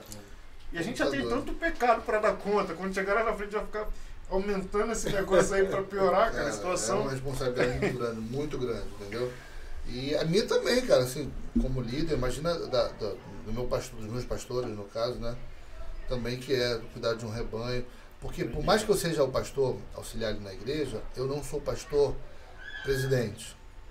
São cadeiras diferentes, são responsabilidades diferentes, você tá entendendo? Por mais que eu faça tudo que ele faça na igreja, eu atendo, eu prego, eu dirijo, eu aconselho, faço tudo que ele faz. Só que existe uma responsabilidade muito maior sobre os meus, pastores, né? Que é diferente da minha, tá entendendo? Por quê? Porque aí eles foram muito dados, Sim. É uma entendeu? liderança geral, É, né? cara. É. Então, assim, Completa, né?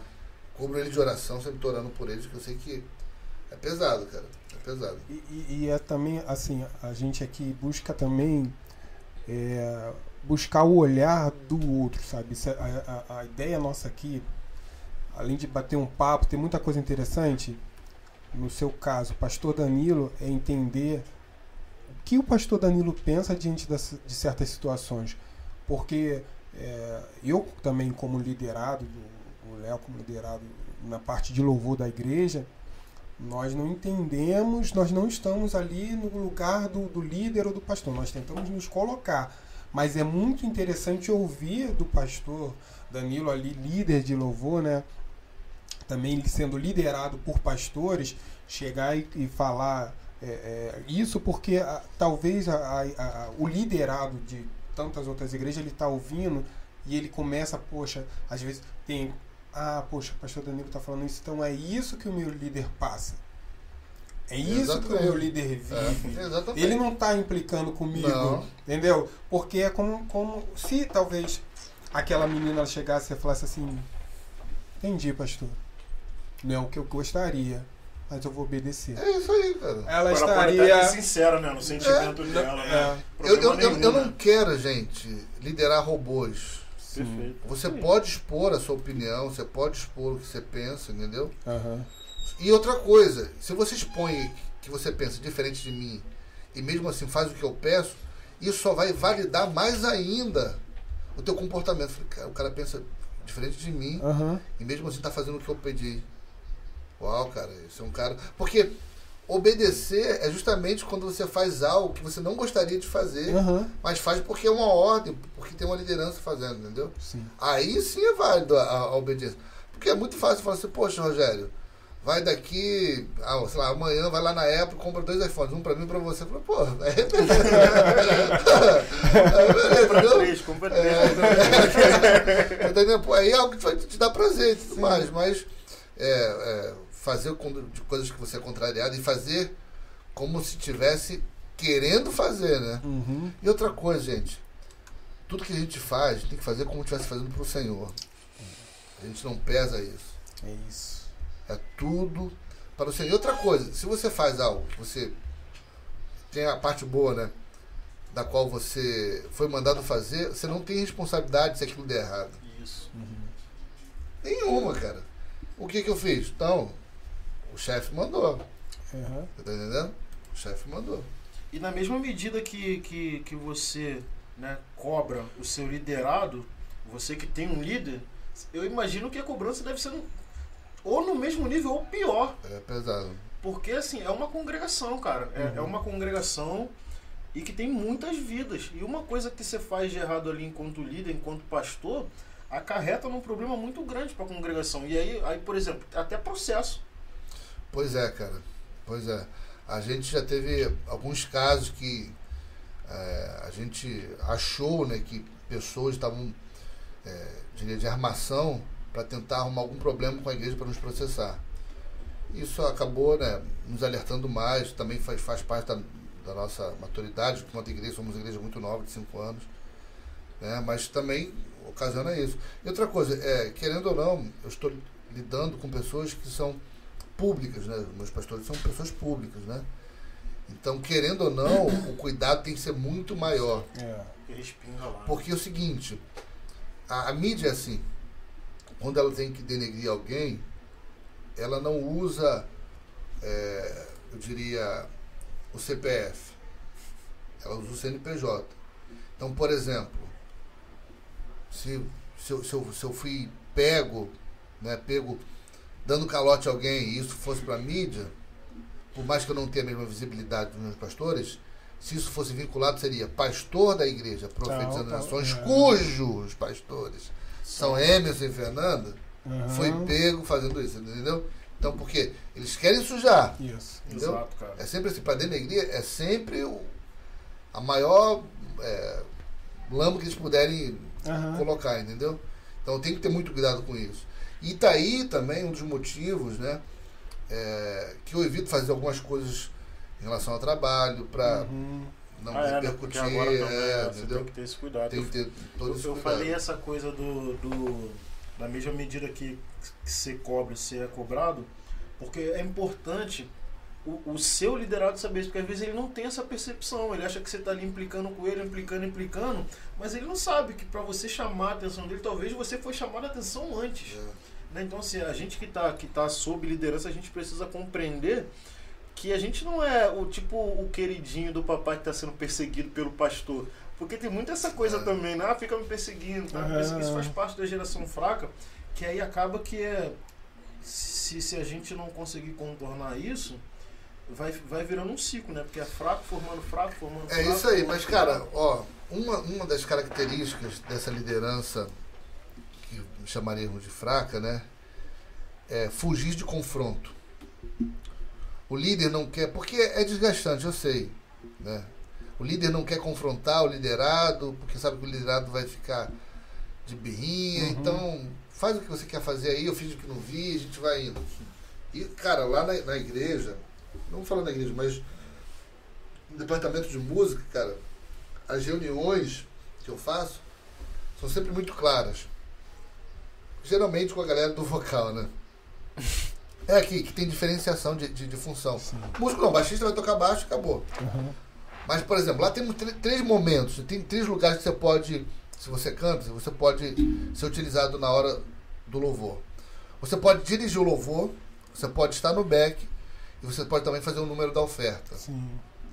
Nem sempre quem faz a oferta é o camarada que dirige o louvor. Nem sempre o camarada que dirige louvor é o cara que está no back, porque são características diferentes. Tem gente, obviamente, que tem capacidade de fazer os três. Aí nas reuniões, né, inclusive na última reunião que nós tivemos lá, eu fui bem claro. Falei, gente, seguinte, antes que alguém ache que está sendo perseguido, antes que alguém ache que eu estou de, de implicância, existem pessoas que eu vou chamar para liderar o louvor, existem pessoas que eu vou chamar para fazer o back, existem pessoas que eu vou chamar para fazer a oferta. E eu vou chamar segundo a característica que eu vejo em cada um das pessoas. Entendeu? Então eu sou músico, eu tenho uma certa experiência com música. Eu já consegui discernir cada um, o talento de cada um aqui. E é assim que vai fazer. Se para você, que foi escalado para o back, não for suficiente, muito obrigado pela sua presença aqui.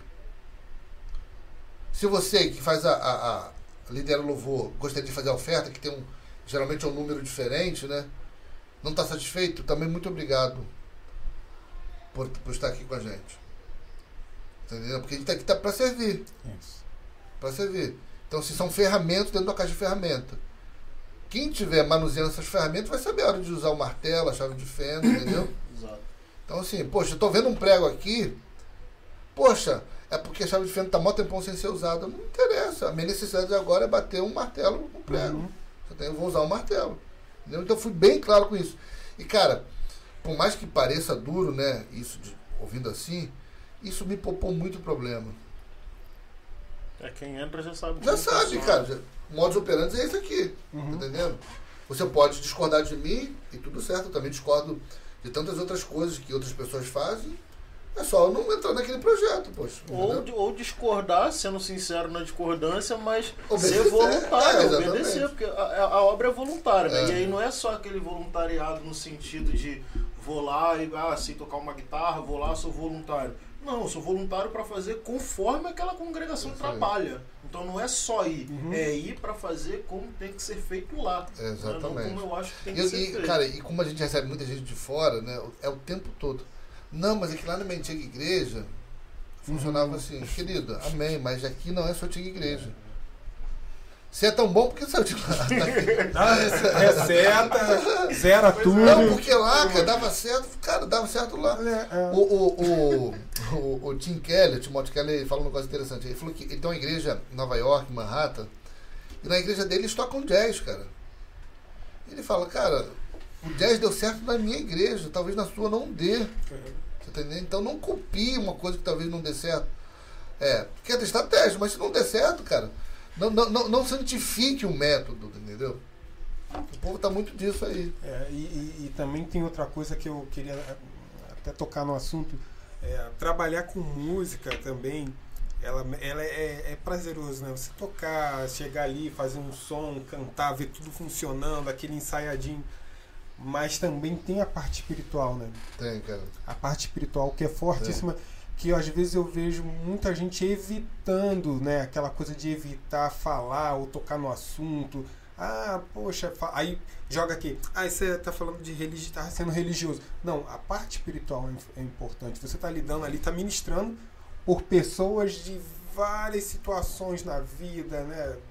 Principalmente no É, tempo de hoje, claro, né, cara? é. E é muito importante, não pode deixar de falar também. É, eu disso, também né, aperto cara? muito os meninos lá na igreja com isso. Né? Eu digo que a minha banda é de sub-20, né? Todo mundo da banda, tirando o André e o Pastor Léo, é, os meninos que mais tocam lá, e tem todo mundo menos 20 anos, né? Aham.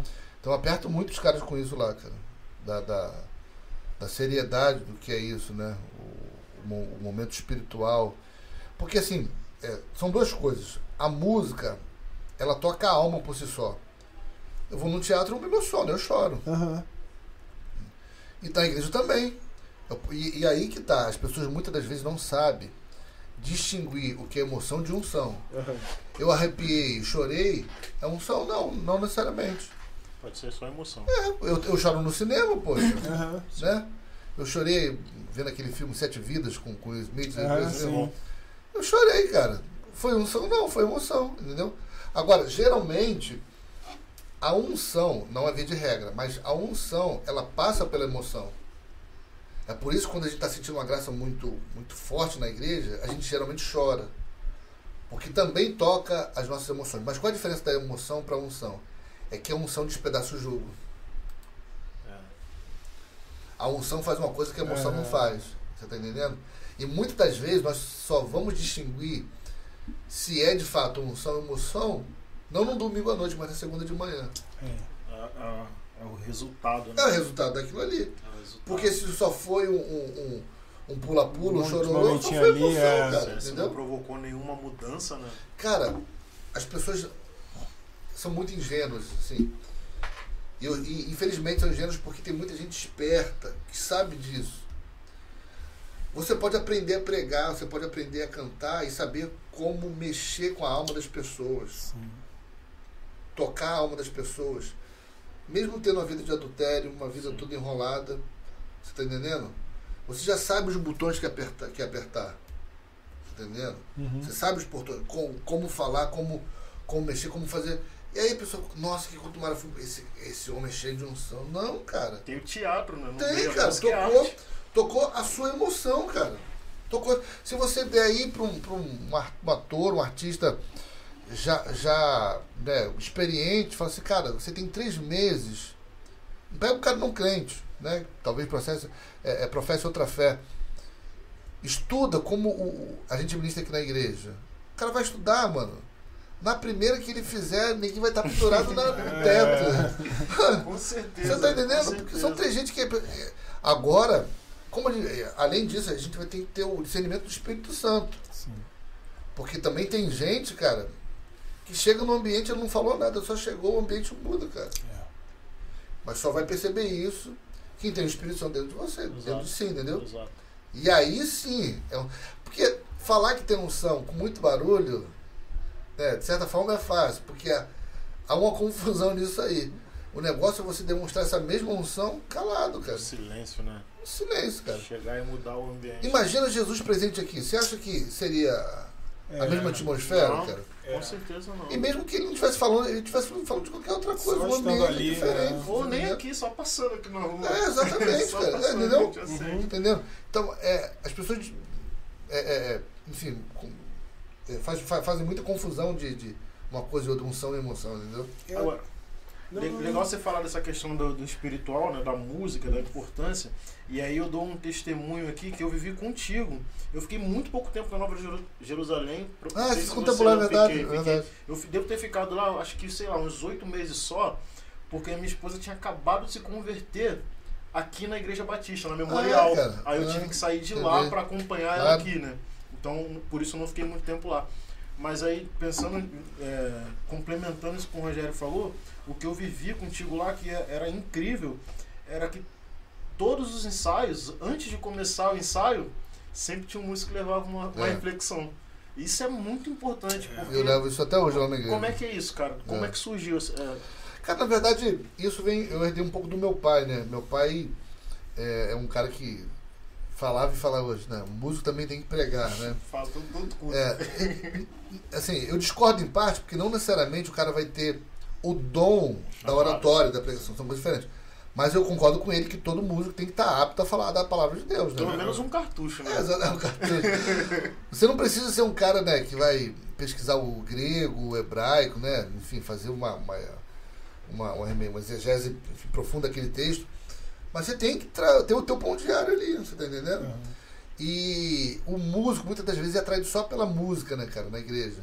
Então, uma das formas é, de eu colocar esse cara na cara do gol para que o Espírito Santo se revele a ele é fazendo que ele esteja exposto à palavra o tempo todo. E como eu faço isso? Cobrando dele que ele leia e que ele traga uma reflexão. Porque é é numa dessas que ele vai fazer. Ele pode fazer um ano no automático, sei, não, só vou preparar alguma coisa aqui, vou pegar na internet. Mas, cara, um dia ele pode pegar um texto nesse, desse aí e o Espírito Santo dá uma requinte na, na cabeça do cara. O cara ser fisgado por aquela palavra ali, entendeu? Uhum. A, a fé vem pelo ouvir, ouvir da palavra de Deus. Então, uma, uma vez que o camarada é exposto àquela palavra ali, cara, o coração dele acende, mano. E se o cara incendiar, não tem mais quem apague. Você tá entendendo? A grosso modo, eu tô falando, Sim, né? Sim. Então, eu, a minha função é só expor o cara a palavra, ao momento de oração e nada mais, cara. Aliás, discipular, mas quem vai convencer é o Espírito Santo, entendeu? Sim. Agora, enquanto líder, eu tenho que, obviamente, cobrar isso do cara. Mas é- e era uma experiência muito legal, porque assim, não é só música, né? Não Não, é, dá cara. pra ser só música. Cara, eu fui fisgado tão forte por isso que uma época eu queria parar de tocar. Quem tava andando perto de mim sabia. Eu queria parar de tocar. Pelo prazer da chama de estar pregando, tá Bíblia e um outro universo que eu não conhecia.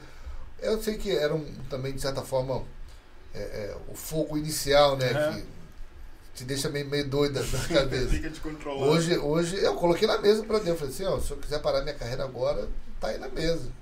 Mas Deus não pegou não, falou, pode ficar contigo por enquanto. E eu tô aprendendo a le- levar as duas coisas. Deixa eu chegar aqui no chat rapidinho. A gente tem algumas perguntas aqui. E aí eu vou aproveitar também pra galera que tá chegando agora. Dá um like aí no vídeo. É muito importante que você faça isso para que o YouTube expanda aqui o nosso podcast para outras pessoas aí que eles possam acessar. Lembrando também que aqui na descrição do vídeo está o canal do Danilo, tá o Instagram Ah, do. Danilo também, Maneiro. então acessa lá, segue o Danilo, se inscreve lá no canal que tem muito conteúdo legal lá, É. eu tô lá, eu vejo, tem muita coisa boa. Inclusive, eu tava assistindo esses dias o Dedê cantando é de coração, ficou muito bonito, Ah, cara. você viu, cara? Botou lá, Ficou é. maneiro pra Foi caramba. legal, cara. Mas corre lá no canal agora não, agora você tá assistindo Ah, aí. Mas daqui a pouco você vai lá e se inscreve no canal do Danilo. Ou então você dá um pulinho lá, se inscreve e volta. Mas você tá liberado. Enfim, tem uma galera aqui no chat, ó. Eu vou, vou dar uma preferência aqui na última pergunta, mas eu vou para as outras depois, vou dar uma preferência porque é um grande amigo meu, o Danilo. É, ele não é cristão, Aham. É, e a gente tocou pagode por muitos anos juntos, ele toca ainda, né? Maneiro. E aí ele tá aqui na live assistindo. Tô até feliz que ele tá aqui. Um abraço, hein, fofo. Ele tá perguntando aqui, ó. Tem percussão na música gospel? Tem, rapaz. Tem. Dá data aí pra, é, pra provar isso. É. é porque quando a gente fala música gospel, é, isso nos Estados Unidos tem uma conotação, aqui no Brasil tem outra, né? Aqui no Brasil, música gospel é música evangélica. Música gospel, gospel music, nos Estados Unidos já tem um formato, né? As harmonias, as melodias, aquele que é, é muito é, flerta muito com a black music, né? Mas aqui, por exemplo, no Brasil, falando de música gospel, se você pegar a galera mais pentecostal, só tem percussão, cara. Entendeu? Então você pega aí, tipo, sei lá, né? Por mais que esteja mais moderno agora, sim, você pega a galera que toca não sei, mas é, talvez Laudiette, né? Uhum. É, é, Cassiano antigamente tinha mais. É, enfim, eu me fu- me fugiu os nomes aqui, mas a galera do Pentecostal, cara, que toca o que a gente chama de corinho de fogo, cara, é percussão pra caramba. Zabumba, triângulo, pandeiro, é coisa pra caramba. Tinha o Cláudio Claro, tinha o É. Ademaco, o Ieoa. Exatamente. Coisa boa. Aí, Fô, você pega essa dica aí que o, que o Danilo falou aqui, ó. O Dadá teve aqui essa semana aqui no podcast. E aí você deve conhecer o Dadá Costa, né? Ele pelo menos você deve conhecer, né? É. Então você assiste aí o podcast com ele, cara, que a gente falou sobre isso, sobre a percussão aqui na, no, Pô, tinha, no tem, tem gospel. uma, ah, pô, pesquisa, banda é, do PA, ou DOPA, né, do PA. Eu fiz, trabalhei com eles, cara, um tempo atrás, é uma galera que tem um som é, da Bahia, top, top, top, e eu fiz um arranjo pra eles, que eles gravaram na época com o Renescê, esse arranjo. Aquele arranjo que tocava lá na Nova Jerusalém. Era seu esse arranjo? De qual É, música era? A glória de Deus está aqui. Toda essa voz já Foi dessa, acho que foi dessa música, é. Cara, lindo, É, lindo. Mudando muito tudo, né? Isso, mudando tudo. Não, foi, foi dessa, cara. Eu, Na verdade, foi o seguinte, eu fiz um arran- o, o arranjo do CD deles, né, todo, e aí depois eles participaram do Renaissance Praise. Uhum. E eles tocaram o mesmo arranjo que eu fiz, entendeu? Pra lá. Então eu não lembro exatamente que música Mas- é. Mas essa música eles tocavam também. Tocava lá. É. Então, assim, é uma banda legal que tem percussão É, pra tem caramba. Muita percussão. Os caras são. Pô, são top, cara. É. Os caras é. Eu Acho que o cara de cobra gravou, os caras que tocavam Isso. Ivete, assim, os caras. Aí pega essa referência aí também, Fofo. Ó, banda Dopa é Dopa, né? É, É, Dopa. É. D-O-P-A. Isso. E também assistem o podcast com o Dadá Costa. Foi bem legal. O Dadá esclareceu bastante coisa sobre isso. Inclusive ele falou do preconceito que ainda tem no nosso meio por É. conta das percussões, né? É, hoje menos, mas antigamente É, é, mais, é. menos. Porque é, atrelavam muito, né? Isso também, de certa forma, é ignorância, né? Da nossa época, né? Até peço perdão para quem foi ofendido na época por isso, eu falo em nome da igreja de uma forma geral, porque eram instrumentos que a gente só via no, no- no- em religiões de, de matriz afro, né? Entendeu? Candomblé e tudo mais. Então isso na igreja era um pe... Mas, cara, a gente falou a mesma coisa do rock. Hoje na igreja só tem rock. Pois é. Falou a mesma coisa da bateria. É, Hoje a bateria não e- podia. Pô, É. distorção então, entendeu? É. Então perdoe, gente. A gente tá em, em fase de construção ainda. Desculpa a nossa ignorância. Desculpa a nossa ignorância. Aqui, ó, tem uma outra aqui também, ó. Deixa eu voltar mais um pouco aqui, agora eu vou seguir a ordem. Cadê? Deixa eu passar aqui. Ao vivo é assim mesmo. Cadê? Cadê?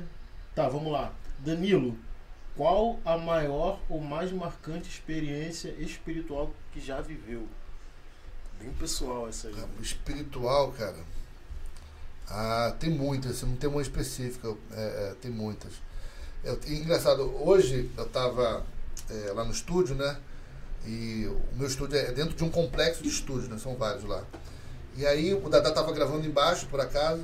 Ele subiu lá, bateu na porta, entrou, a gente ficou na hora do almoço, né? Aí fomos sair pra almoçar. Aí tinha uma galera que também tava na, na pausa do almoço, e fomos todos juntos. E tinha um cara lá, Isaac, o nome dele, né? Ele, trabalha, ele é músico, mas ele trabalha com, com vídeo hoje. Tava lá e é, meu carro tava lavando na, na hora. O Isaac falou, pô, vamos no meu carro, esse cara falou com a gente. Aí fomos no carro dele, fomos almoçar. E eu falei pro, pro, pro Dadá sobre um testemunho que eu contei, tem muitos anos já isso aí. Na época eu tava na Nova Jerusalém ainda com meu pai, eu tava liderando a juventude, cara. É, ele tava numa fase ruim, assim, de grana, cara, assim, apertado, meu carro tinha quebrado. E eu morava já é, em Jacarepaguá na época, né, no antigo apartamento. E pra vir aqui pro, pro, pro da Rainha, tinha que pegar ônibus, um ônibus, dois ônibus e um metrô. E ainda andar um pedaço, né? E aí eu fui visitar uma, uma- uma- um casal, uma- eu e a Rebeca, um dia, no meio da semana. Nós visitamos esse casal e na volta é, eu vi que nem o dia da passagem eu tinha pra voltar, cara. Nem o dia da passagem. E eu tinha 20 reais, acho que no banco, né? Pensei que a Rebeca tivesse com dinheiro na hora pra pegar o ônibus. Já tarde aqui na, na saída certa ali amarelo. E aí, a Rebeca meio que ameaçou subir no ônibus. Eu falei, amor, tá com dinheiro passar? Não, tô, aí desceu aquele constrangimento. A Rebeca começou a falar naquela hora ali, enfim, com razão, né? E aquilo aí foi muito, muito humilhante, assim, pra mim, né? Eu acho que humilhante também é uma palavra muito forte, mas, de certa forma, pra mim, foi porque eu tava vindo fazer é, a obra de Deus, né? Entre aspas. Estava vindo visitar as ovelhas de Deus. E não tinha nem dinheiro pra ir pra passagem, né, cara? Eu falei, não, vou tentar te sacar esses 20 reais que eu tenho ali no banco. Aí fui ali na, naquele caixa eletrônico que tem ali na, naquele posto, na saída 7. saquei o dinheiro, os 20 reais. Falei, pô, tomara que tenha um caixa que tenha nota de 20, né? Em dia tá Senão não dá. E aí, cara, eu falei, poxa Deus, eu tô aqui fazendo tua obra, visitando o teu povo e tô passando por isso aqui. Eu podia estar bem em casa, vivendo a minha vida, mas eu tô vindo aqui visitar as ovelhas que são tuas. Falei, ó, quer saber do seguinte? Se o senhor é ainda um Deus que, que tá comigo né, nessa situação, dá teu jeito, faz um carro aparecer aqui e me levar para casa. Na época não tinha Uber, não, só tinha táxi, né? Aham. E era perto já de 11h30 assim, da noite. Ali não passa ninguém. Quando passa, passa a mil por hora, né? Um lugar que tem, enfim, é, às vezes pessoas, moradores de rua, né? Um lugar, um lugar muito escuro ali. É. Falei, senhor, e outra coisa, se eu não mandar, me esquece, porque aí eu tinha um, um argumento. Olha só, né? Falta de maturidade. Teria um argumento para falar para Deus: não, nunca mais vou fazer nada teu, porque quando eu precisei da- do teu auxílio, você falhou. Se o senhor quiser, vai aparecer um carro aqui, vai me levar para casa. Olha só, coisa doida, né? E eu tô no ponto esperando o ônibus, a Rebeca já tava meio de cara amarrada quando a situação. E aí do nada, cara, passa um carro na minha frente, ali na saída 7, né, na linha amarela. E eu ouço uma voz assim saindo dentro do carro. Danilo! Eu já fiquei com medo, né? Agora que eu perco meu celular. Pelo menos chamou pelo É. Ô, Você é o Danilo? Eu falei, irmão, não sei. É, depende. Sei sou eu, depende. A hora? Não, você é o Danilo Sina, sim, cara. É, você não me conhece, o cara falou, né? Você não me conhece, eu sou, sou músico também, e nos eventos que você tá, eu sempre tô. Nisso eu olhei pra Rebeca assim, né? Tipo, o casal já, se- já se, se comunica sem falar, né? Tipo, tu já viu esse cara? Eu falei, nunca vi. Falei, pô, legal, cara. Pô, tava passando aqui, achei que, que era você e parei só pra falar contigo. Eu falei, poxa, irmão, obrigado aí. Pô, sou teu fã, beleza. Aí ele começou a sair assim com o carro, né? Ele falou, pô, desculpa perguntar, você tá indo pra onde, cara? Aí eu falei, pô, tô indo pra Barra, direção Barra, né? Ali amarelo. E rapaz, tô indo pra lá agora. Olha isso, cara. Tu quer uma carona? Caraca, eu já fiquei assim, né, chocado, né, cara? Que minutos atrás eu tava senhora. orado em pensamento, e Rebeca nem sabia de nada. Aham. Aí a Rebeca olhando pra mim, tipo, você não vai entrar nesse carro. Eu falei, você não sei, mas eu eu já falei pro meu pai. entrei no carro, cara. Aí eu, mexo no estranho tentando puxar um assunto com um cara que eu nunca vi na vida, cara. Pô, 11 e meia ali, cara, o cara, eu tô entrando no, carro de um cara que eu não sei, pô, com a minha mulher é totalmente vulnerável, né, cara, sei lá. Aham. E aí o, o cara falou assim, poxa, aí tu vai achar muito estranho, cara. Ele fala pra mim, né? Você vai achar muito estranho, mas foi Deus que mandou te pegar aqui. Olha só isso, cara. Porque quando ele falou isso, eu tava pensando, ah, coincidência. Foi aleatório. É muito pouca fé, né, cara? É, totalmente, totalmente Pedro, né? E quando eu falei, pensei nisso, cara, ele falou, rapaz, tu vai achar muito estranho. Mas eu passei por você aqui na linha amarela, né? Olha só, ele, ele entrou na linha amarela, não sei de onde ele veio, ele entrou na linha amarela, pegou a linha amarela e algo falou que um camarada que tá aqui, ele tinha visto um vulto no, no ponto ali, que era eu. Aí olha isso que ele fez. Assim, "De- de- Deus mandou te pegar. Ele saiu na saída 6. O cara tá, o cara tá indo pro trampo dele, cara. Saiu na saída 6. Pegou a Lefaria Timbó, pegou a, a Santa Mariana, voltou na saída 7. E aconteceu isso que eu falei pra vocês. Cara, quando ele falou aquilo ali, eu falei, nossa, cara. Aí ele me deixou na barra. Quando eu desci, cara, eu comecei a chorar, mas chorar muito assim. Uhum. E a Rebeca tomou um susto. Eu falei, cara, você tá chorando por quê? O que, que houve? Eu contei a história pra ela, assim. Então isso foi um Foram texto muito, muito marcante. Pô, outro, cara. dois eu- momentos, né? Dois momentos. quando, quando, eu, quando eu falei que tava me convertendo, de fato, né? é, eu tava tocando, eu brinco com, com o Ministério de Louvor Boca Louca. e que tocando. boca louca? Não entendi essa referência. Não, eu brinco, falo que Ministério de Louvor, o pessoal acha que eu vou falar alguma coisa gospel, quando eu falo Boca Louca. Ah, tá, entendi. entendi. Ministério do Louvor Boca Louca, é. Entendi. O grupo eu É, é o grupo, é, é. associado. É, quando eu falo, pô, tamo sujo. E aí, cara, tava fazendo um show com ele, foi aí que Deus tava começando a falar comigo, cara. E aí, eu, no meio de um show, cara, do Boca Louca, assim, né, normal, o povo, aquele, aquele cenário, mulher bebendo, prostituição, aquela coisa toda. Gente também de bem ali, né, enfim, só curtindo a festa, mas tem muito povo que vai, pra, vai pro crime, né? Dá pra curtir mesmo. É, é. E naquele cenário ali, cara, cara, no meio do show, o Espírito Santo começou a me visitar de uma forma tão forte ali, cara. Mas muito forte, comecei a chorar, cara, no meio do show. Entre uma música e outra, entre um solo e outro. Muito... É muito forte. Eu falei, Deus, o que, que eu tô fazendo aqui? Uhum. O que, que eu tô fazendo aqui? E os caras perguntam, cara, você tá bem? Pô, imagina o show, o cara tá chorando. Na igreja isso é comum, você vê um É. amigo chorando na igreja é comum, né? No louvor. Mas no pagode não é muito comum, não. Mas aconteceu alguma coisa. É. As meninas até choram. né? É, mas música ali. É. Eu falei, cara, tá bem? Não, bicho, tá, tá tudo certo. É comigo mesmo ali. Assim, tentei me conter, mas é uma presença muito forte, cara. Então, assim, tem inúmeras né, Aham. experiências com Deus, assim, espirituais que foram marcantes. Podia contar a noite toda aqui. A sua experiência lá com, com o rapaz do carro lá que Deus falou com ele, né? Que ele voltou pra, pra atender ali a sua oração. Você chegou a falar com ele que você tinha orado? Falei, falei, falei Falou com ele. É bom pra Falei pra ele. testificar É, também, é, né? falei pra ele depois. Aí, depois, aí esse cara é o que tava lá no. no ah, hoje no estúdio, por acaso. Ah, É, sim. é, aí eu fui almoçar com o Dadá falei, pô, esse cara. Lembra daquele testemunho que eu contei? O Dadá já conhece a história? Eu lembro, falei, então, foi esse cara aí, cara. Falei, ah, que legal, cara. Pô, É. dois- foram dois momentos, né? Um momento É. de sentir a tristeza, né? E depois É, aí quando poxa. Deus fala assim. Engraçado que quando eu, eu, eu fiquei assim, porque eu falei, assim que eu desci do carro, esse cara falou, pô, posso tirar uma foto contigo? Eu falei, pô, claro, né? Uhum. Mais do que justo. Eu falei, pô, posta essa foto depois, que eu vou, eu vou escrever essa história no post, né? Aham. E ele desapareceu, cara. E assim, até. hum, eu fiquei tipo uns dois anos, cara, pensando que fosse, que fosse um anjo, de fato. Aham. entendeu? Eu acredito nisso. Também. Não, Não, apareceu até hoje. Não, Não, apareceu é, hoje. Depois, eu fiquei Ah, dois tá. anos. Ah, não, já tinha aparecido antes já. Ah, tá. Mas ele ficou uns dois anos sem aparecer, entendeu? Aí eu- Aham. depois que eu reencontrei com ele, é, através da internet e tudo mais, e aí quando eu encontrei ele pessoalmente, Uhum. tava no, no estúdio, aí ele falou assim, poxa, Danilo Sina, eu falei, ô, cara, bem. Aí ele falou, pô, tu, você, não, você não vai lembrar de mim. Eu falei, pô, não vou lembrar de você.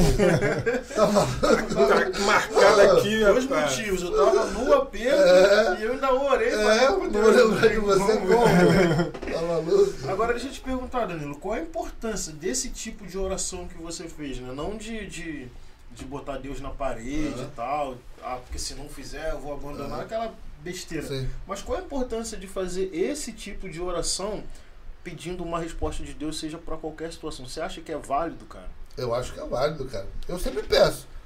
Deus nem sempre vai responder da forma que eu quero, mas e quando ele quer responder? Né? É, eu acho que isso aí serve para testificar que o Deus de ontem é o Deus de hoje, para testificar o cuidado de Deus com a gente, entendeu? Tem uma frase que minha pastora fala muito. Cara, não tem ninguém que ganhe a Deus no quesito dar. De fazer pelos seus. Não tem, não tem. As religiões sempre pregam um Deus muito distante. O nosso se revela como Pai. Tá entendendo? Então isso, isso cara, isso é, é, é uma bomba uma de energia, de fé, cara. É. Entendeu? Na, na vida de um camarada que passa por um. E outra coisa, é, isso aí, né, foi o início de muitos milagres que eu, que eu vivi de provisão na minha vida.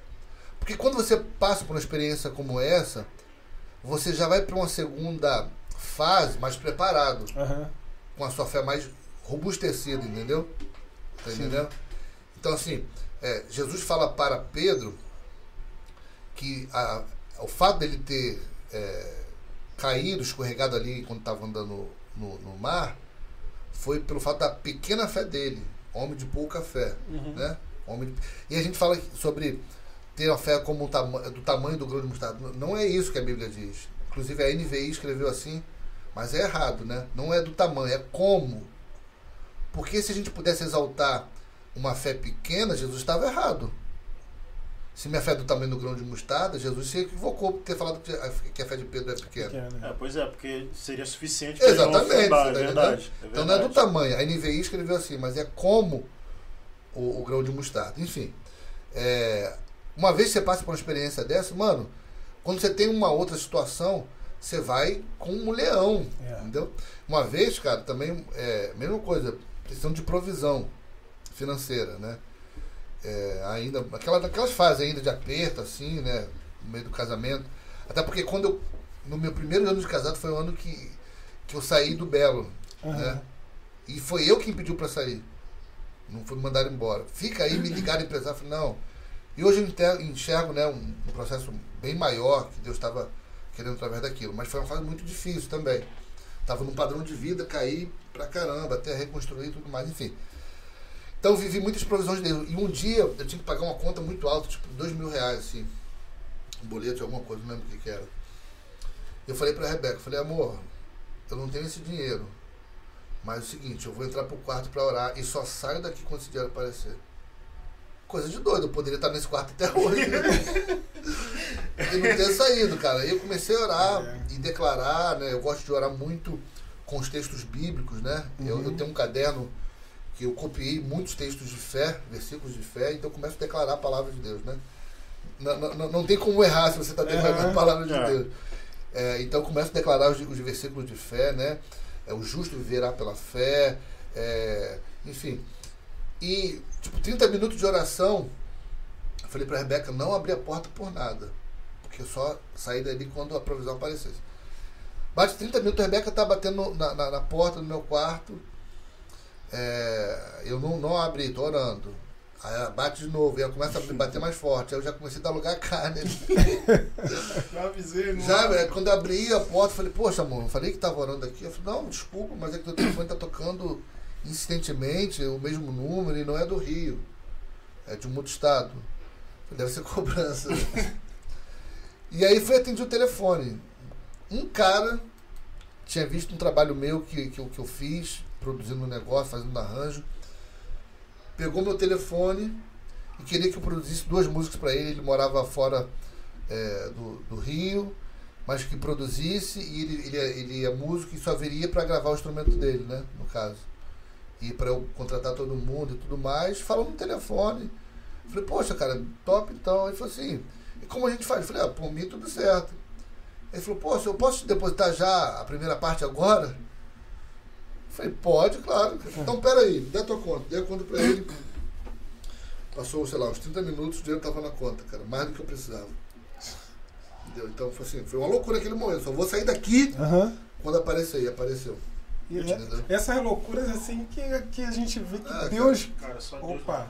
Poderia contar que, cara, quando eu quando fui comprar meu apartamento, eu juntei uma grana, uma grana, uma grana, e aí tinha achado um apartamento que daria para eu comprar naquela época, financiado. É... Só que aí acabou que esse apartamento não deu certo, e ainda bem que não deu certo, né? Porque não era o lugar que eu queria, era o lugar que eu podia. Uhum. E apareceu um outro que eu, poxa, eu fiquei encantado com o apartamento perto de casar e tudo mais. Tinha vendido tudo que eu tinha para vendido carro, enfim, para ter a grana do apartamento. E surgiu, cara, eu quero assim, só que para garantir isso aí, é um apartamento tá muita gente vendo, local, um local muito bom, barato né, assim, em conta, né? Uhum. Então você provavelmente vai voar. Só tem uma forma de você garantir esse apartamento, se você der entrada. E é tipo, era sexta-feira já, umas 4 horas da tarde. Falei, pô, mas agora o banco já fechou, né? Tem assim, mais de 10 anos, 12 anos, 13 anos, sei lá. Falei, faz o seguinte, dá um cheque teu que eu compenso na segunda-feira. Mas aí, aí o cara falou assim, o corretor, né? Só que é o seguinte, tem que compensar porque você corre o risco, se não compensar, de perder o apartamento e o sinal. Eu falei, cara, tá bom. Quanto é? E era muito maior do que eu tinha dinheiro naquela hora. Muito maior. Eu falei, cara, vai pela fé aqui. Assinei o cheque, dei pra ele e fui embora. Não tinha dinheiro. Cara, quando eu tava no carro, me deu um desespero. Loucura. Falei, caraca, cara, eu perto de casar, vendi tudo, juntei toda a minha economia. Porque é o seguinte, não tinha show marcado de sexta uhum. para sábado, de sexta para segunda, e eu não tinha mais nenhum dinheiro, não tinha o que impedir. Ou seja, é impossível. o dinheiro aparecer assim, era uma quantia muito alta. Cara, eu comecei a chorar, eu cheguei em casa e comecei a chorar muito, cara, mas muito, muito. E aí tive uma experiência que foi única. A única vez que aconteceu isso comigo, nunca teve antes nem depois, só foi nesse dia. No quarto chorando, eu e Rebeca. Minha mãe também assim preocupada com o que estava acontecendo e naquele dia eu ouvi uma voz. Ouvi mesmo. Como se tivesse alguém do meu, do meu lado falando assim. E falava, eu nunca falei contigo e não é hoje que eu vou falhar. Cara, eu, eu fiquei assim, só tava Rebeca e minha mãe, e mais ninguém no quarto, tem uma voz de um homem falando uhum. isso.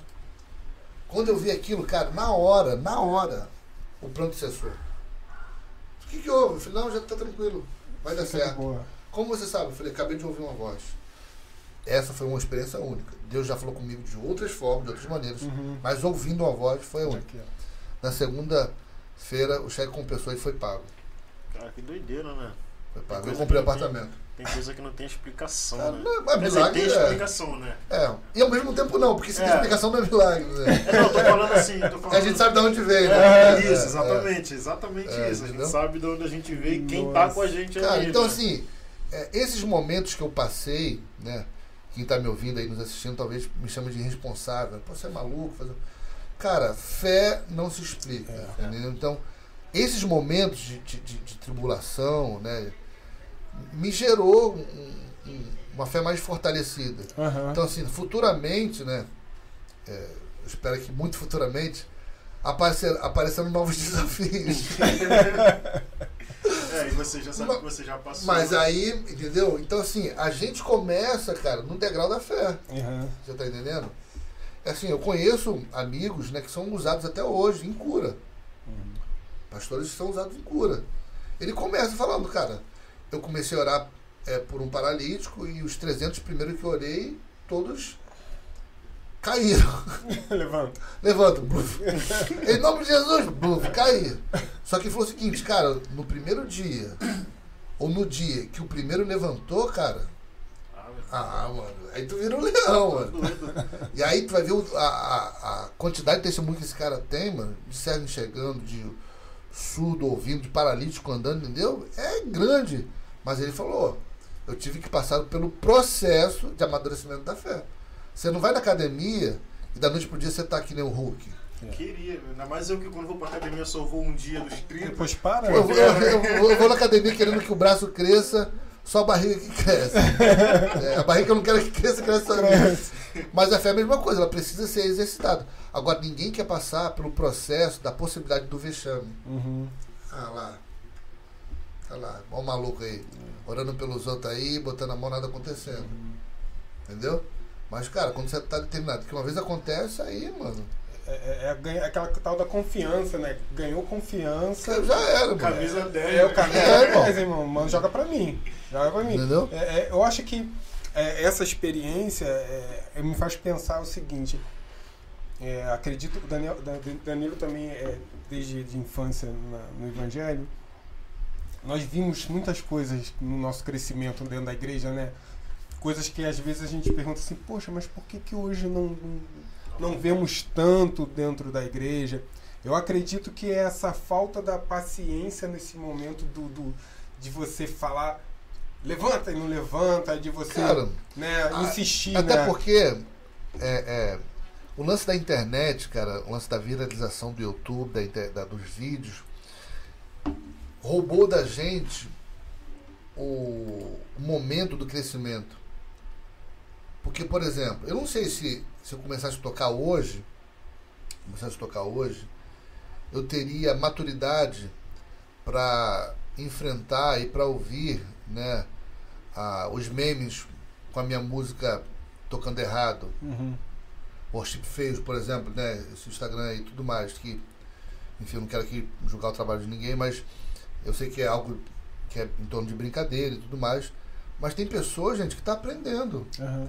não tem maturidade para para ele está servindo na igreja dele, por acaso foi filmado, está no mundo todo e todo mundo começa a repostar, fazer graça com aquilo ali, pode interromper uma carreira. Aham. Porque assim, é, no meu início, cara, eu toquei muito mal, errei muito, desafinei muito, entendeu? Então se exi- existisse o worship feios da época, talvez eu estivesse paralisado. Então acho que por muito de ninguém querer se expor dessa forma, que a gente não ora mais pelo cego ser curado, pô, vou orar aqui, não vai ser curado, vai cair na internet isso aí. Então, para não querer se, se expor, a gente deixa de passar por isso. Agora, o resultado vai ser dos corajosos, cara. É, sem contar que assim, o resultado é, de fato é dos corajosos e Deus nunca mudou, né? Então Exatamente. se não cara. acontece, não é porque ele deixou de fazer. nós, né? cara, entendeu? Cadê a ousadia, né? Vamos lá. Agora, outra coisa, cara, né? É, é- é lindo. ah, poxa, lá na igreja, né? Sempre vai lá, inclusive vai, vai voltar agora, nessa semana, um pastor, Mário Freitas, que trabalha com a missão mundial, né? Então ajuda a igreja perseguida e tudo mais. Os testemunhos que ele conta, que ele conta, cara, são bizarros. Só que ele só vai contar esse testemunho porque ele foi exposto a uma situação muito punk. Uhum. Entendeu? Se Deus não fizer, já era, por exemplo, né? Sim. Arma na cabeça, foi Vai pego, foi racha, né? Só que tá- aí o problema é que a gente quer os mesmos testemunhos dentro do nosso apartamento. É. A gente ouve o testemunho do camarada que foi pregar. Tô sendo genérico aqui. Pô, baixei aqui. Tô sendo genérico aqui. De um, houve um testemunho de um camarada que foi na, na, na boca de fumo, por exemplo, afrontou o, o, Dono. o dono, o cara botou a arma na cabeça dele, atirou e nada aconteceu. É um testemunho que a igreja pega fogo. Uhum. Mas você estaria disposto a correr o risco que ele correu? Você tá entendendo? Então a gente quer os testemunhos, a gente não quer o risco. Uhum. A gente quer o resultado de Jesus. A gente não quer passar por onde ele passou. É. E nem viver como viveu. Exatamente, você não quer abrir mão de nada, entendeu? É, aquela história lá de Jó, né? Todo mundo quer viver a restituição que Jó viveu. Mas era um cara reto, íntegro, É, né? exatamente. E o que ele viveu, né, cara? É, Pois é, porque assim, às vezes a gente passa por uma situação difícil, né? Ah, sei lá, é. Sei lá, perdi um filho, né? Uhum. Vou, vou, vou, vou falar isso aí, vou lá no radical. Ah, mas Jó perdeu os 10, né? E foi restituído Ah. e tal. Aí eu quero também. Só que assim, na vida de Jó era, era uma parada espiritual. Né? A questão de perder um filho ela pode ser uma coisa natural também. E a gente quer viver essa restituição. Mas mesmo no natural, Deus pode também fazer. Né? Ele pode é, trazer ali uma restituição nesse sentido. Mas e a nossa vida, né, cara? Tá, tá disposto? Tem mudança? Como é que você tá ali? Não vou, vou nem falar de, de ser santo, né? O santão, mas minimamente você tá bem pra viver uma restituição? É, Porque muita gente quer restituição, mas viver como, né? é vida de renúncia, né, cara? As pessoas confundem reino de Deus com salvação. Por quê? É engraçado isso, porque as pessoas elas se esforçam para ser, serem salvas. Isso. Mas a salvação é pela graça, não é pelo nosso esforço, diz Efésios 2,8. Só que a mesma Bíblia diz que o reino de Deus, o reino dos céus, é tomado por esforço. Você está entendendo? Então são coisas diferentes. Não é, eu não me santifico, não me consagro para ser salvo. Eu já estou salvo em Cristo Jesus. Entendeu? Não é por obras, é pela graça, mediante a fé. Isso está resolvido. Uhum. Agora, se eu quero viver no nível do sobrenatural, cara, eu tenho que ter uma vida de, de renúncia. Não adianta, entendeu? Então veja as pessoas confundindo as coisas. Não, eu vou me santificar porque eu te... é, inclusive isso é uma, é uma, uma teologia, né? Creio que hoje com conhecimento já foi desmistificado, mas antigamente tinha a teologia do medo, né? Cuidado para tu não perder a tua salvação, porque qualquer coisa podia perder a salvação. Uhum. Se tu pecar hoje, Jesus voltar agora, tu perder a salvação. Eu pergunto, cara, qual foi o dia que você passou ileso, sem pecar, sem pensar? qual foi o dia? Então, pecado é pecado, irmão. Uhum. Você tá entendendo? Poxa, imagina. é, é, eu, eu até pregando para jovem, eu, eu, eu fico ilustrando isso aí, né, para explicar a graça de Deus. É, pô, você tá se santificando pra caramba. Você vai jantar com tua mãe, com tua família. Aí tem lá, né? Você come, come, come, já tá satisfeito, pinta um pudim, cara. Pô, mas aí é o pecado da gula. Falei, Pô, mas só um pedacinho. Tu come aquele pudim, Jesus volta. Aí tu chega no inferno, uma fila gigante, né? Cada um te explicando. Você tá aqui por. Não, matei, estuprei, é, pedófilo, não, roubei, fiz isso. Você chega outra vez de você, rapaz. Se eu falar que foi por conta de um pudim, tá um crescendo. pudim lá que você nem você resistia. E olha que nem comi muito, assim. Entendeu? Mas o povo pre- pregava a, a- salvação Aham. pelo medo, de consagração. E assim, não é, cara, é pela graça. Porém, a santificação, cara, né? A, a consagração é pra gente viver mais de Deus em nós. É pra que a gente mate o nosso eu, o nosso homem. O jejum não muda Deus, mas muda a gente. Uhum. O jejum não obriga Deus a nada, mas faz com que a gente seja mais sensível à vontade do Espírito Santo. Pois é, e aí quando a gente busca essa santidade, né, no, sentido bom da palavra, Aham. é, a gente vive, né, cara, a- as coisas que, que é proposto na Bíblia pra gente viver. Né? João 10 tem uma série de, de, de, de, de coisas ali que Jesus faça, que falam, né? Ah, vocês farão coisas maiores das que eu fiz. Eu entendo como literal. Né? Não sei se eu estou errado, mas eu entendo como literal, porque quais eram as coisas que Jesus fazia, fazia as curas que ele realizava, né? as, trans, transforma, as transformações de caráter que ele proporcionava para as pessoas. Então acho que se você vive uma vida ali minimamente dentro do contexto cristão, que é onde você está inserido, onde a gente está inserido, essas realizações também são pra gente, né? E aí a gente começa a viver essas coisas no nosso meio. Você começa a resgatar Claro. as Uhum. histórias que, que, que os nossos pais contavam. Isso. Poxa, no meu tempo, é, a pessoa, sei lá, botava um caroço pra fora e depois Uhum. voltava no hospital, não Mas, tinha cara, olha só, isso ainda existe. Sim, sim. Você vai em lugares como a África, Isso. você vai em lugares como a Palestina, um lugar onde os cristãos são perseguidos, eles vivem isso. É porque eles são ex- expostos a coisas das quais nós não, não somos, cara. Porque o nível de magia também nesses lugares é altíssimo, cara. Uhum. O diabo não tem todo o poder, isso eu concordo, mas ele tem algum poder. Sim. Você tá entendendo? Então, se o nível de magia que essa galera é exposta, cara, o cara não pode vir com, com, com um evangelho worship, um É, boné, calça é, rasgada, é. luz piscando. Não tem essa, não. É. Vai ser atropelado. Vai ser atropelado, entendeu? Como o camarada vai conseguir provar o Jesus poderoso que cura, que liberta, sem efeito nenhum? Você tá entendendo? Não que é, Jesus precise ser explicado né, dessa forma, mas ele também se utiliza dessa forma, né? Pô, João Batista está preso e começa a duvidar se Jesus de fato era o cara ou não era. É o mesmo João Batista que falou que era o Cordeiro de Deus, agora, pô, será que é? Mandou seus discípulos ir buscar é, informação de Jesus, aí os camaradas chegam, Jesus, ó, João Batista está perguntando se você é o cara mesmo, se vai vir um, um melhor que você, se você é só o sub. A resposta de Jesus fala o seguinte, ó, responde pra ele que cego tá enxergando, que aleijado tá andando, manda ele ver aí.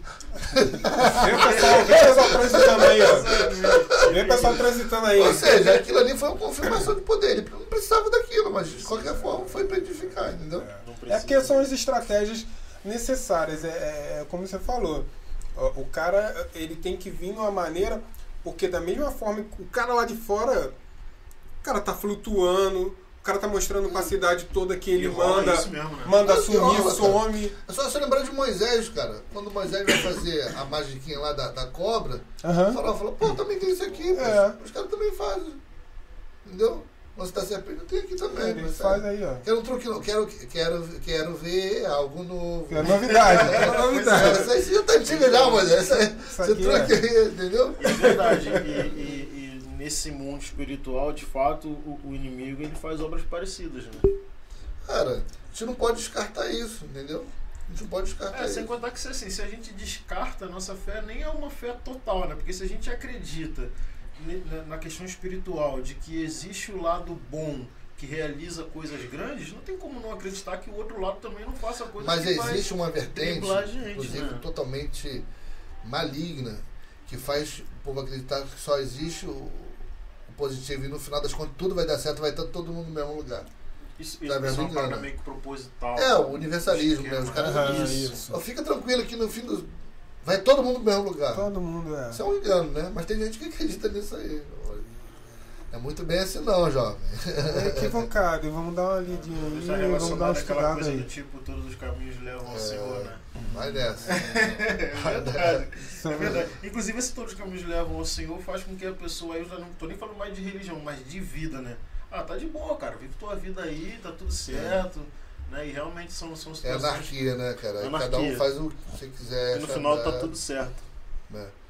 É um, é um- é um perigo. E a gente não pode esquecer que o, o diabo também tá- tem no seu armarinho o engano, né? É uma das Uhum. ferramentas dele, entendeu? E o engano geralmente é uma distorção da verdade. Tem um pouco de verdade no engano. Tem convence. É, exato, entendeu? Inclusive, a Bíblia, o o pastor Carlito Pai fala muito isso. A Bíblia é a mãe de todas as heresias, cara. Qual a explicação pra isso? Não, nenhuma. Porque se você, para criar uma heresia, você pode pegar um texto isolado da Bíblia e falar Ah, que tá na sim, Bíblia. sim. É. Uhum. É aquela, aquela máxima, né? Texto, certo É, texto. exatamente. A Bíblia é a mãe de todas as heresias.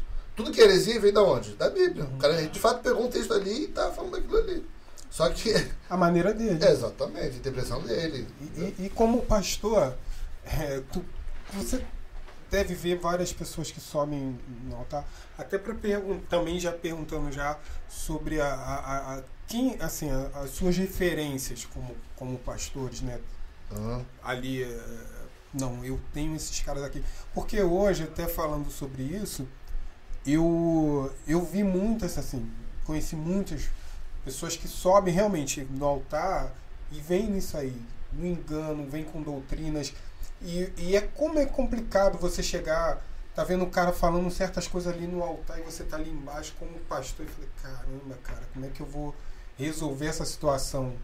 Que o cara, camarada, ou você vai subir ali e falar, É. peraí, tomar o microfone, que já vai ser um constrangimento, Aham. uma coisa totalmente, deixar o cara continuar e depois ter que resolver com a igreja, né? Aham. Então, assim, também tem isso, né, Danilo? Tem. é, é, hoje, o cuidado de tantas, tantas coisas sendo faladas, tantas. E o diabo aí com Ctrl C direto, É. querendo copiando e colando. Um né? pouquinho, É, Ctrl V. é, é, Ctrl V. Então, assim, tem esse cuidado hoje em dia também, né, Danilo? É, claro, tem que tomar cuidado. Cara, é, convidar um, um pastor, um evangelista, quer que seja, pro teu púlpito é algo muito, muito sério, gente. É muito Uhum. sério. Não traz só porque tá na moda, não, gente. Não traz só porque tá badalado que vai encher a igreja, não. Pode ser muito nocivo pra sua igreja. Você Uhum. pode estar dando comida envenenada pros seus filhos, entendeu? Sim. Ah, hoje em dia, sem contar que assim, com, com, com, a, inter, com a democratização né, que a internet trouxe de tudo, de todos os assuntos, né? Hoje em dia o cara senta na, na sala da casa dele, né? Bota ali um, sei lá, faz um cenário ali e tal, e pega uma bíblia, faz uma reflexão. Se aquela reflexão dele viralizar, o cara se torna pastor, né, cara? E Pastor aí- e agenda bomba. O cara já fica Pois um ano é. sem agenda. E aí a gente entra naquele problema que é o que ele tá falando, né? De referências, né? E uma juventude, uma galera pega esse, pega esse cara ou essa mulher, Aham. enfim, como referência. E é uma referência vazia que o cara roda, a mulher roda e não tem uma igreja pra voltar, não tem um pastor pra. Cara, a minha mãe, minha mãe, minha mãe sábado, é, te conversando sobre isso, ela deu um exemplo. Ela falou, Danilo, imagina se a Xuxa se converte, faz um seminário teológico básico de dois anos, e no terceiro ano ela abre uma igreja. Você acha que estaria vazia? não, você acha? duvido, lotado, Uhum. muito cheio. Com certeza. Você tá entendendo? O povo, cara, é atraído por isso. E você vê o padrão bíblico. Paulo diz que o neófito ele não pode governar, não pode exercer cargo de liderança. Entendeu? Só que a gente não tá nem aí se o cara é novo, se não é. Se o cara é um, aspas, descolado e uma palavra dele faz os outros chorar, é o cara que é referência. Uhum. Já tá dando conselho para todo mundo e tudo mais, entendeu? Então, assim, temos que ter muito cuidado com isso para alertar o nosso povo, né, aqueles que nos ouvem, que de certa forma tem alguma confiança na gente, sobre isso, cara. Porque a, a todo tempo, e só vai piorar, tá surgindo gente nova, gente nova, gente nova, que você não sabe se o cara é casado, se tem uma vida certa, se tem pastor de que igreja ele é, é o cara da moda e vai rodando. É, sem contar que a gente está vivendo uma fase dos testemunhos, né? Porque o que está ganhando a proporção hoje em dia é o testemunho que você conta. E aí a pessoa conta um testemunho que, que é até real, Sim. entendeu? A parada de transformação mesmo. Mas aí pronto, você dá crédito no sentido de deixar liderar, entendeu? Já entra com status, principalmente se vier do mundo artístico, né? Como sua mãe deu o exemplo É, perfeito é. da Xuxa, imagina. Imagina Cara, que é uma igreja Xuxa. maluco, cara. Xuxa Church. Não, e O detalhe, ela vai ter que fazer uma igreja do Maracanã pra cima, mano. É, é. Vai ter que ser uma parada surreal. É, cara, entendeu? Porque o povo é ligado nisso, cara. Ah, É engraçado, né? Se vo... Acontece isso também com a política. Se você é alguém influente, independente do que você faça, e você se converte e vira o nome do pastor, você vai trazer uma, uma, uma, porção de gente pra você. Independente se você é um cara profundo da palavra, se você tem Aham. vida com Deus, se você tem. Não vai acontecer. A política é a mesma coisa, não interessa se você sabe de política, não, não sabe. Se você é alguém famoso, você vai conseguir. lá. O povo não tá nem aí, cara. Entendeu? Seja por um voto de protesto ou por falta de É, conhecimento. O né? povo não tá nem aí, cara. Mas o cara é artista, né? Sei lá, um apresentador, gente boa. Uhum. Não vou nem dar um exemplo de nome aqui É, pra não parecer é, que tá é. fazendo, mas enfim, pega aí o Marcos Mion. Apresentador, gente boa, vários anos na televisão, faz caridade, um monte de coisa. Aí do nada o cara aparece pra concorrer a prefeito do Rio de Janeiro. Aí a galera vai lá e vota. Não, Vai pro segundo turno, né? Não, ele é maneiro, ele é maneiro. Não sabe se o cara tem uma proposta. Gostava do programa, é. É, Isso se aplica realmente ao, ao que você falou, né? O É, cara aparece É. na igreja, mas você não, não sabe o testemunho do cara, se você é E outra se coisa, é. é, eu creio que Deus salva, que transforma, Uhum. artista ou não, eu creio Sim. Tem pessoas sérias, né? Poderia dar testemunho de algumas pessoas aqui, enfim. Que sabemos também que tem gente que é, que é pilantra, picareta e tudo Aham. mais. Mas, cara, camarada, aconteceu na vida do cara, o camarada já arrasta a multidão. O cara Aham. já pega de balde já. Né? Pressupõe-se, assim, enga- enganosamente, que se o cara deu certo num lugar, vai dar no outro. É, tem muito isso, né? Volta ao que você falou lá atrás, não é porque dá certo na minha igreja que vai dar certo na Poxa, sua. né? cara. Exatamente. Cara, deixa eu te fazer uma pergunta aqui, curiosidade minha. Aham. Eu, como, como fã do Thales, né? Sou muito fã dele, gosto muito dele. Como é que foi tocar com ele, cara? Ele é aquilo ali mesmo, aquela loucura dele no. Ele é 2020, cara. Eu tive pouco contato com eu, eu tive pouco contato com ele, né? É, eu fui num show dele, eu não tinha trabalhado ainda com ele, fui num show dele. Ah, foi na ilha, pô, lotado, abarrotado, assim. Muita gente. Eu levei meu pai. E meu pai gosta de som, né? Pô, Aham. e a banda do Thales era boa pra caramba. Nossa, pô, showzaço, né, cara? Showzaço mesmo. E aí eu fiquei, ficava rindo porque olhava pro lado do meu pai, meu pai tava pulando, gritando lá, curtindo a música, dançando, outra hora tava falando de línguas assim, do meu lado.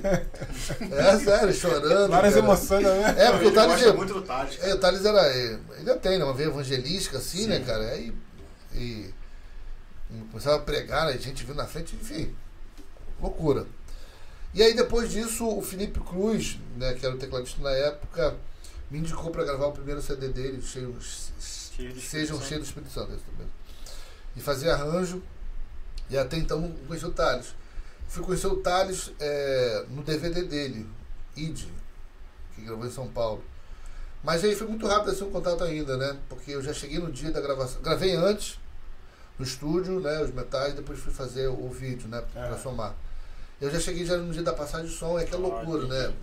Banda, é, passagem de som, não sei o quê. Eu cheguei em São Paulo no dia, já voltei no, no outro. Então eu tive um pouco contato com ele, mas ele é 220, cara, bicho. O cara, é doido, é. Ele é doideira mesmo, É, cara. Fui, fui dois shows dele É. e esse- o cara não para, mano. Não para um minuto, mas ele tem muito fruto, né, cara? É, cara, uma geração Fruto. que foi abençoada Uma geração pela música enorme. dele, assim, cara. Eu tô falando do Thales pra puxar um assunto aqui, Ah. não, não relacionado a ele, Sim. mas também. Porque ele tem lá, nesse, nesse CD que você gravou, né, cheio do Espírito Santo, é um samba rock, né? A música Isso, legal. é. E aí eu vou puxar esse gancho pra, pra igreja. Sempre que a gente tá com músico aqui, a gente puxa o assunto do. Não da qualidade da música em si, mas qual, qual a dificuldade da inserção da música popular na igreja, né? E aí quando eu falo dificuldade, pra, pra talvez deixar um pouquinho mais fácil é, pra gente falar aqui, tô falando do louvor congregacional, né? ministério de louvor. Aham. Por que a gente tem tanta dificuldade? Assim? O que, que você acha? De... Então, vamos lá. É, partindo do, da cultura, né? A igreja brasileira, ela foi colonizada, né? é, por estrangeiros. Uhum. Vamos falar da Assembleia de Deus, é, pelo costume europeu. Por exemplo, como num país tropical, a tradição no culto é vestir terno e gravata. É. Surreal isso, né? Vamos, vamos afundar mais o prego. Em Belém, onde é a matriz da Assembleia de Deus no Brasil. Em Belém, será que. Será que tá frio lá? Tá, ba- bate, bate, bate. As coisas estão batendo. Será? Terno e gravata. Terno e gravata. É. O que, que é isso aí? Cultura, colonização. Modo operante de quem está colonizando a gente é isso? Não vamos perguntar o porquê, não vamos pensar em outro método. E isso faz parte também. Da mesma forma a música. As músicas que a gente canta, estou falando da, da minha realidade, né? Da, da harpa e também do conteúdo cristão, da galera batista, mais tradicional. São músicas estrangeiras, muitas das vezes músicas de é, bandeira, música é, nacional de, de, outro- de- de- de outros países, né? Aham. né? É, é, músicas popular, músicas que tocavam em cabaré, que alguém achou legal, botou uma letra né, gospel Uhum. e virou referência aquilo ali. Não se perguntou também o porquê, tá todo mundo fazendo, vamos fazer, né? Paralelo a isso, a cultura brasileira, né? é, é, o samba, ele também é muito ligado a religiões de matriz afro. Então, ignorantemente, nem sei se existe essa palavra, associou-se também a essa música a essas religiões. Então, tudo é mundano, está tudo no mesmo pacote. Uhum. Tá entendendo? Então, quando se tocava um samba na igreja, cara, era o maior dos pecados.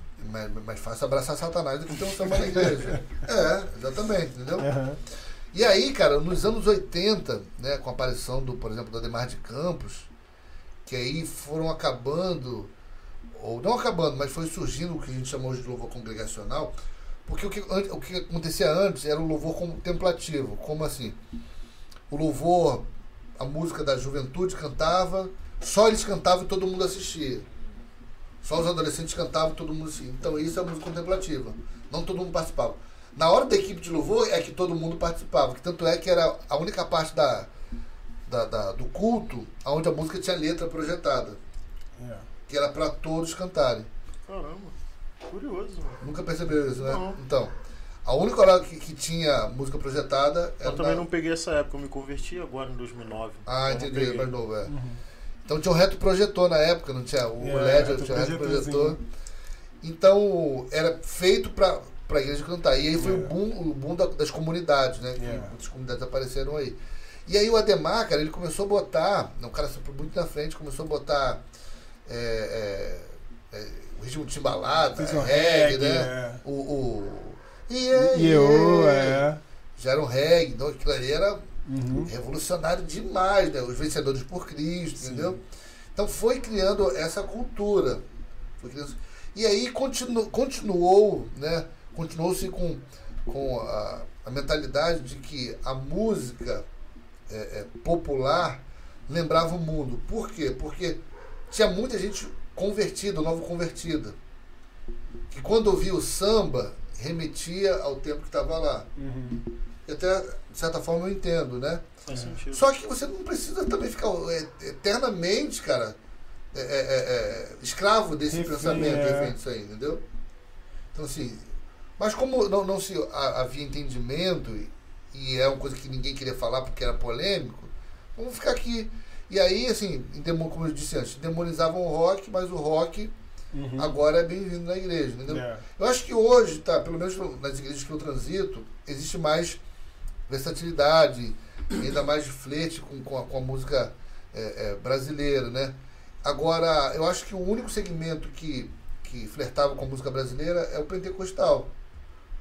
Porque tinha ritmos brasileiros, Sim. né? Forró, Sim. baião, as coisas mais nordestinas, Isso. né?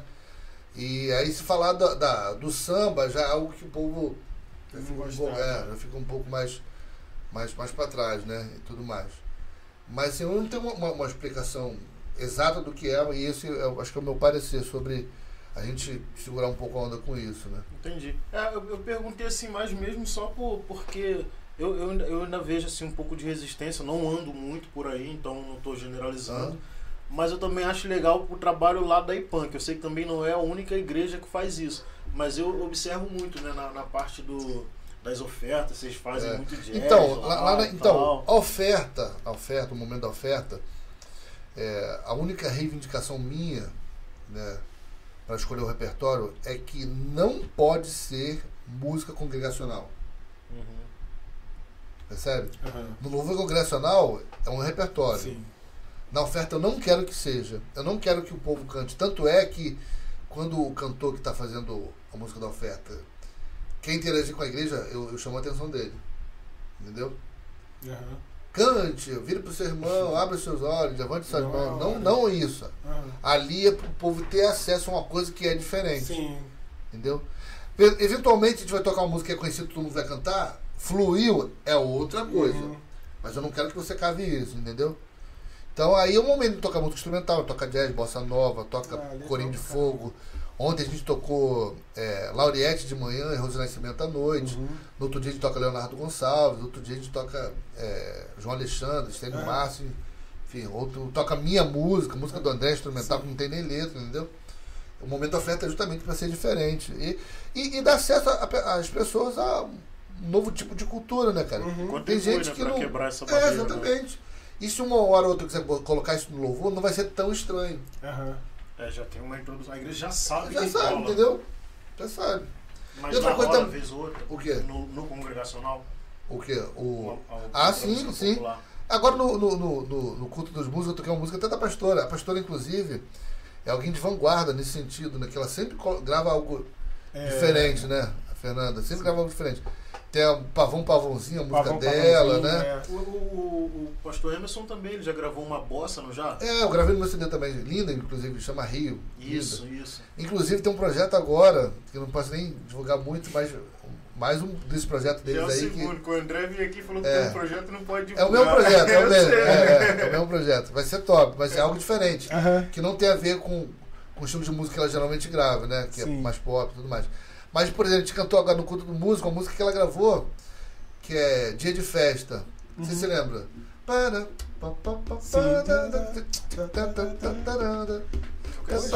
Era, é era é, bem, é bem latino. Hoje, é ah, sim, conheço a música. Entendeu? A música já é totalmente diferente, uhum. sacou? A gente tocou lá e é uma é música que dá super certo. Quando a gente toca isso aí, realmente é é festa. E outra coisa também, cara. A música brasileira, por tradição, é música alegre. É. Muito. Entendeu? É impossível você tocar, a não ser que é, é, propositalmente você queira fazer isso, mas o samba é uma música alegre, né? Uhum. Você- existem, de fato, sambas que são mais tristes, mas que é, é- é proposital, né? Mas de uma forma geral, você pensa numa roda de samba, é, algo alegre. Você pensa no, no, no, numa- no- no- no forró, é algo alegre, tudo pra cima.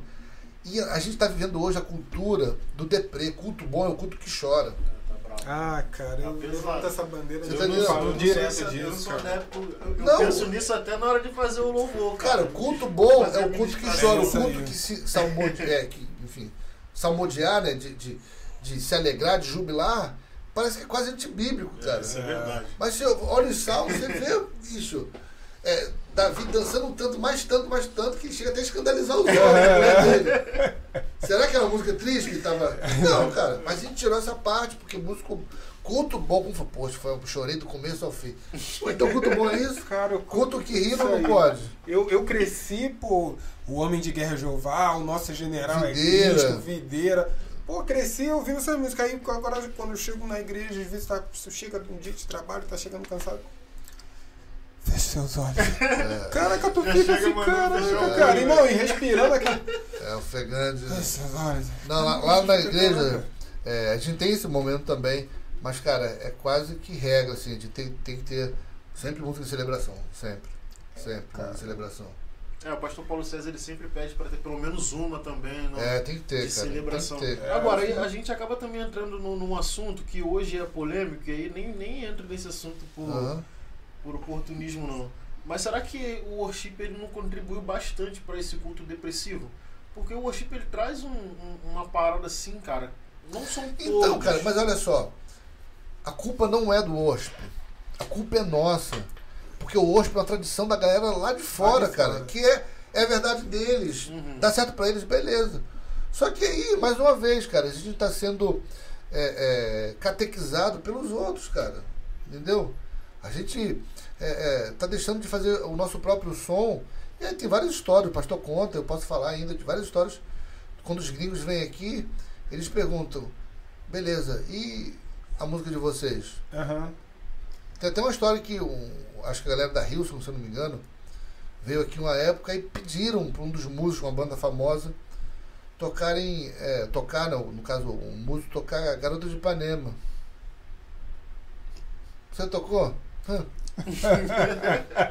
Garota de Ipanema? Ih, rapaz, não pode Pô. ser a colina minha, não? Já tem quatro acordes, já passou de quatro acordes, já Que fala da jurisdição. cara.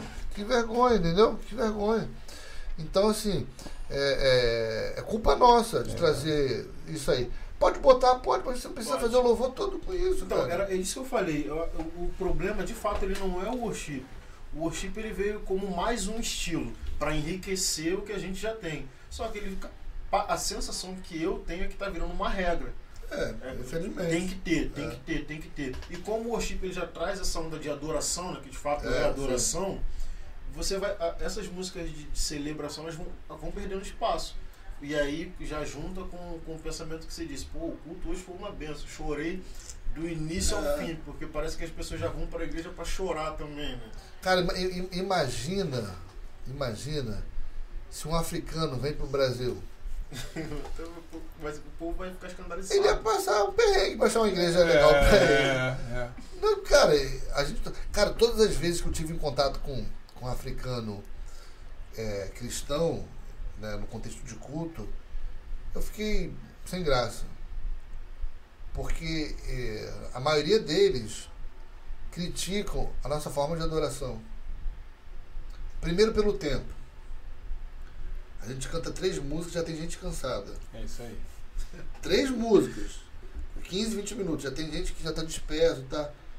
Os caras lá, só de louvor, tem três horas, cara.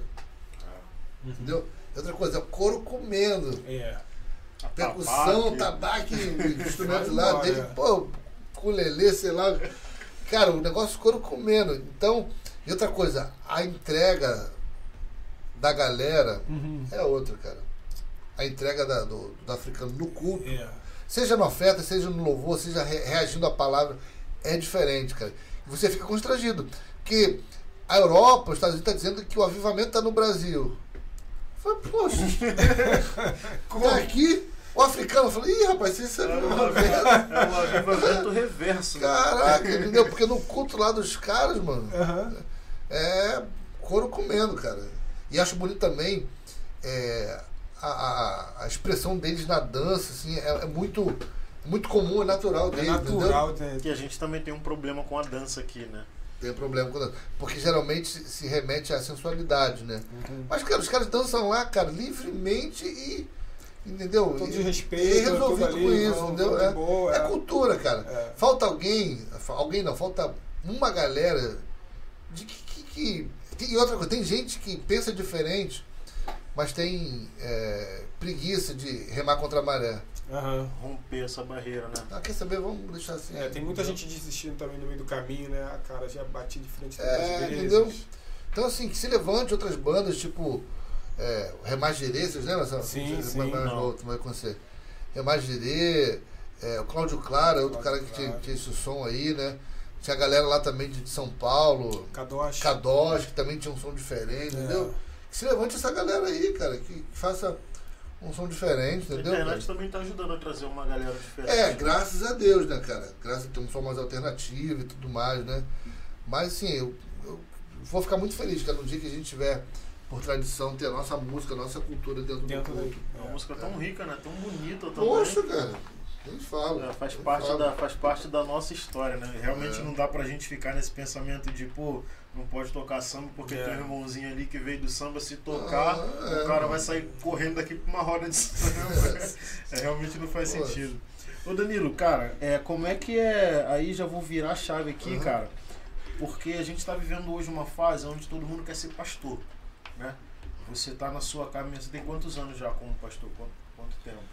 É, de ordenação Sim. são três anos. É, então você já tem aí uma caminhada, você já, já pastoreou jovens, já foi? É. Então, cara, por que, que a gente vive assim uma questão da glamorização do pastor? E aí não é pra ser polêmico, não, Uhum. mas a galera que, que. Ah, eu quero ser pastor, cara. O que, que mudou na sua vida? Na minha vida, É, o que, que você sentiu assim de mudança? mais pressão, mais trabalho, mais choro, mais.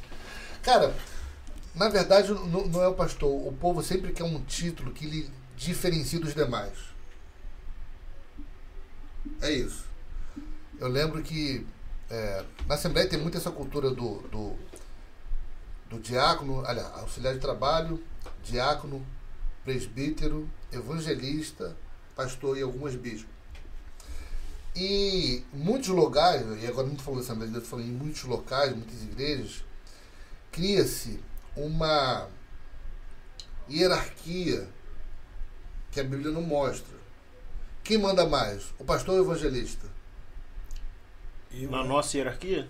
Não, na Bíblia. é o evangelista?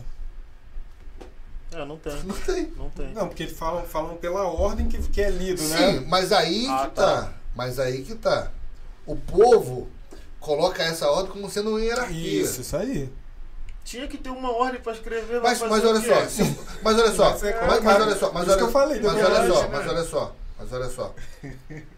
Essa ordem é interpretada como se convém. Por quê? Isso. Porque na frente do pastor está o profeta. É. E aí? Você chama alguém de, de profeta e ninguém fala. Você chama alguém que não é pastor de pastor, fala, não, não chama de pastor não. Pode chamar de pastor não. É verdade. pastor só é ordenado. É e o profeta está na frente. Uhum. É. Você está entendendo? Sim. Então assim, essa hierarquia foi o homem que criou, cara. É. Você está entendendo? Por exemplo, não é para existir hierarquia, não, tem que existir. Mas não através das patentes. Você está entendendo? Aham. Não através das patentes. Aí eu volto a falar antes.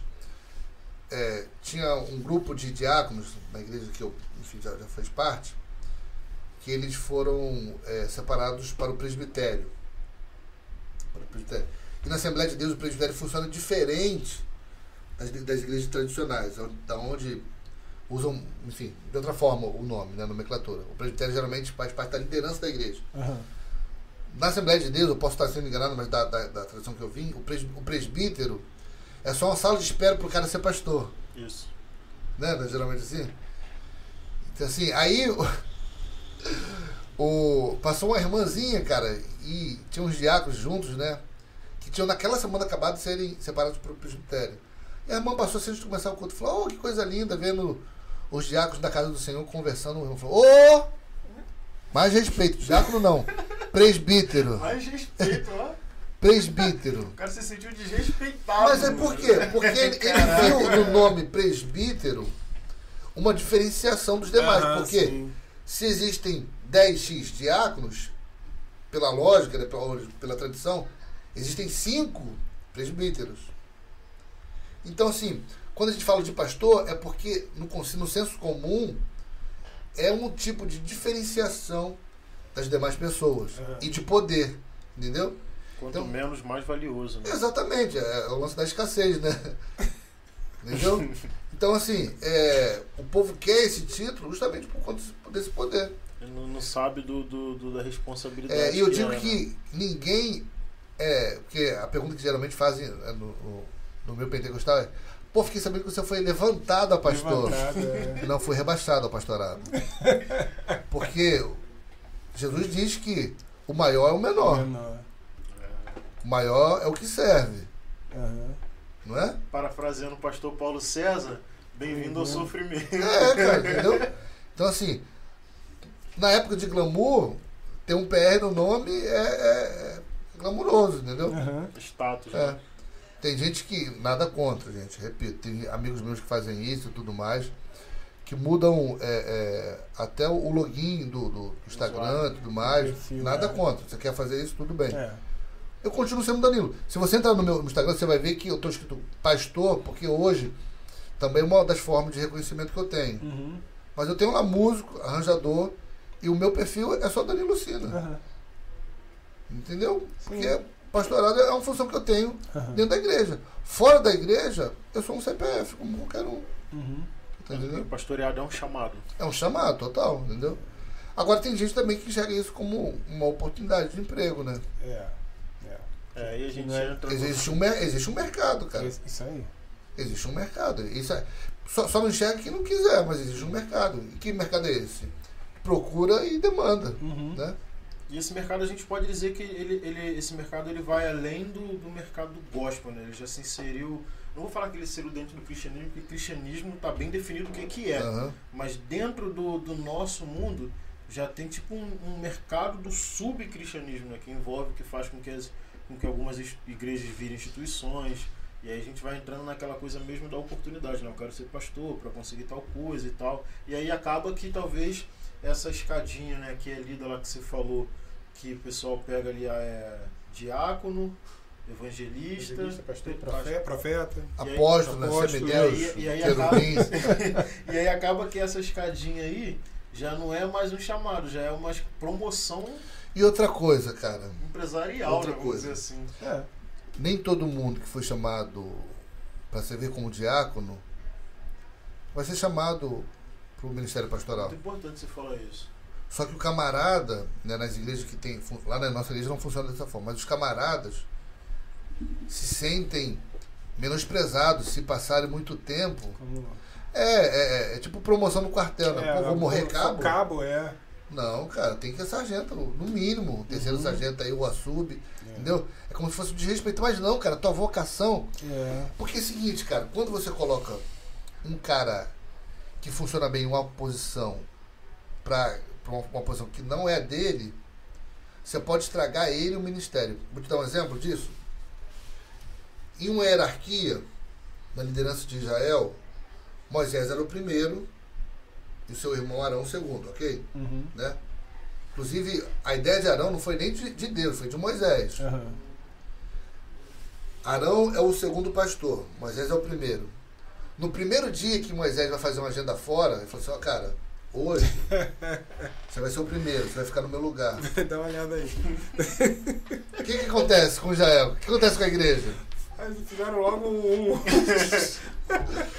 Cara, Arão foi fundamental como segundo pastor da igreja.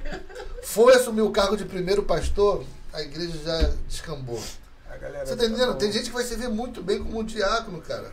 Mas se você dá mais um poder a ele. Por que a parábola que Jesus conta, de Mateus 25, o camarada dá 5 para um, 2 para um e 1 um para o outro? O texto diz, conforme a sua capacidade. Rapaz, tem gente que não consegue Entender. receber um pouquinho mais de, de poder na liderança, já muda, cara. É. Não tem condição nenhuma de administrar. Nenhuma, nenhuma. Entendeu? Nenhuma. Nenhuma. Se ah, se o- cara. Tem gente que se chamar de. de, de- de- por exemplo, o cara é, é pastor. Aí, em algumas denominações, o cara vira bispo. Se tu chamar de pastor, já tá ofendendo. Não Exato. pode, né, cara? Já tá ofendendo. Cara, isso aí eu era antes. É, não, não, você tá. Não. Tu ainda tá, tu tá no É. passado ainda? Foi-se o tempo. É, entendeu, cara? Então, assim, é como se estivesse tirando o poder do cara. É. Da mesma forma que, que ser presbítero não é estar numa sala de espera para ser pastor, né? De O povo enxerga isso, entendeu? É. O povo enxerga. E outra coisa também que acontece. Tem gente que usa o cargo de líder de jovens para querer ser pastor. Uhum. Porque como líder de jovem, ele já vai poder organizar o culto, ele vai poder pregar mais no culto dos jovens, vai... Eu já tenho uma mini igrejinha É, exatamente. É o que o cara faz. O cara faz uma igreja dentro da igreja. É. Entendeu? É, mas é. E aí, a primeira oportunidade que tem dele largar a juventude, ele, ó, Ah, vaza, ele só queria usar como trampolim. só uma escadinha. É, eu, cara, eu vi o Lucinho falando, pastor Lucinho, achei incrível, cara, porque ele é um cara que vai fazer 70 anos, 700 anos e tá como líder de jovens, Pois é, cara. né, cara? É verdade. Ele falou, ele falou assim, que isso aqui é meu chamado, É. entendeu? Eu não tô falando que você não pode, por um tempo, ser um líder, né? É. Amadurecer, aprender e depois deixa te comissionar para outra coisa. Você pode ser, sem problema. O problema é quando você faz maquinando já isso, entendeu? Coração Vou usar esse trampolim. Ninguém tá me vendo, quer ver? Vou assumir logo a liderança de uma parada aqui, vou botar minha cara pra pegar isso aí. Vou aceitar, vou aceitar essa bomba aí. pra É, poder- entendeu? É. E aí, como é que você.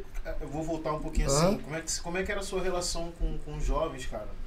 É, quando você liderava, no sentido de, de separação assim de, de ministério. Porque eu, eu, eu- a percepção que eu tenho que liderar jovens é preparar para assumir as funções, né? Hoje você Sim. está com músicos, mas você também tem músicos jovens. Lá você falou que a tua seleção é sub-20. É. Né?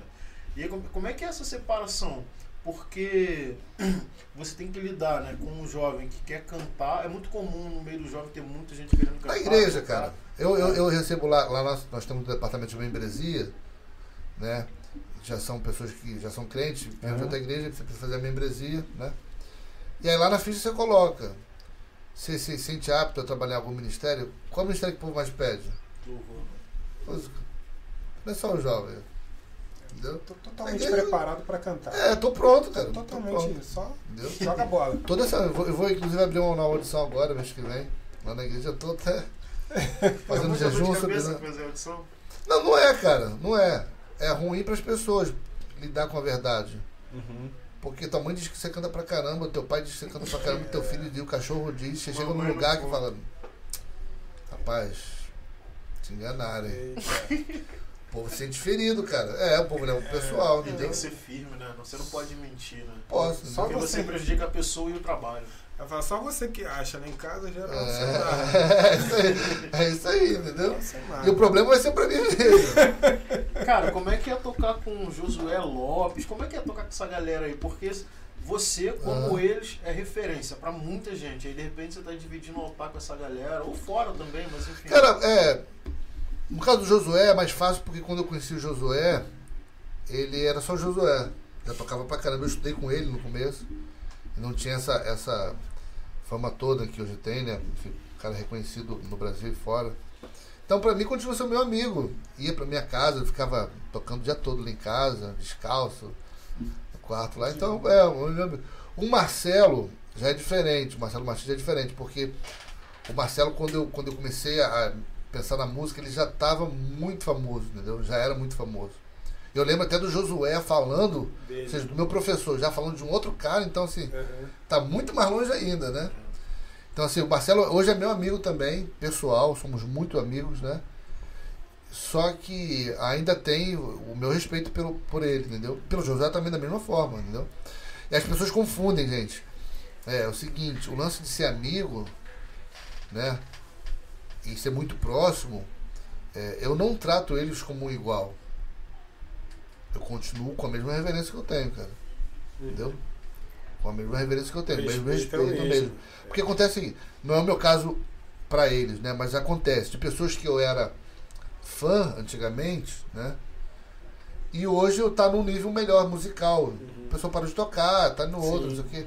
E quando acontece isso, eu vejo muita gente esnobando. Uhum. O cara que um dia foi uma referência, hoje esnoba, hoje, entendeu? Trata mal, tudo mais. Cara, se o cara construiu uma pedrinha lá atrás que me influenciou, eu sou eternamente grato a esse Uhum. cara. Tem gente que perde esse, esse temor, inclusive com liderança também de igreja. Isso. Lá na minha liderança tem gente que é próximo a mim. Só que quando eu preciso puxar a orelha, eu vou puxar como ser um liderado, irmão. Você tá entendendo?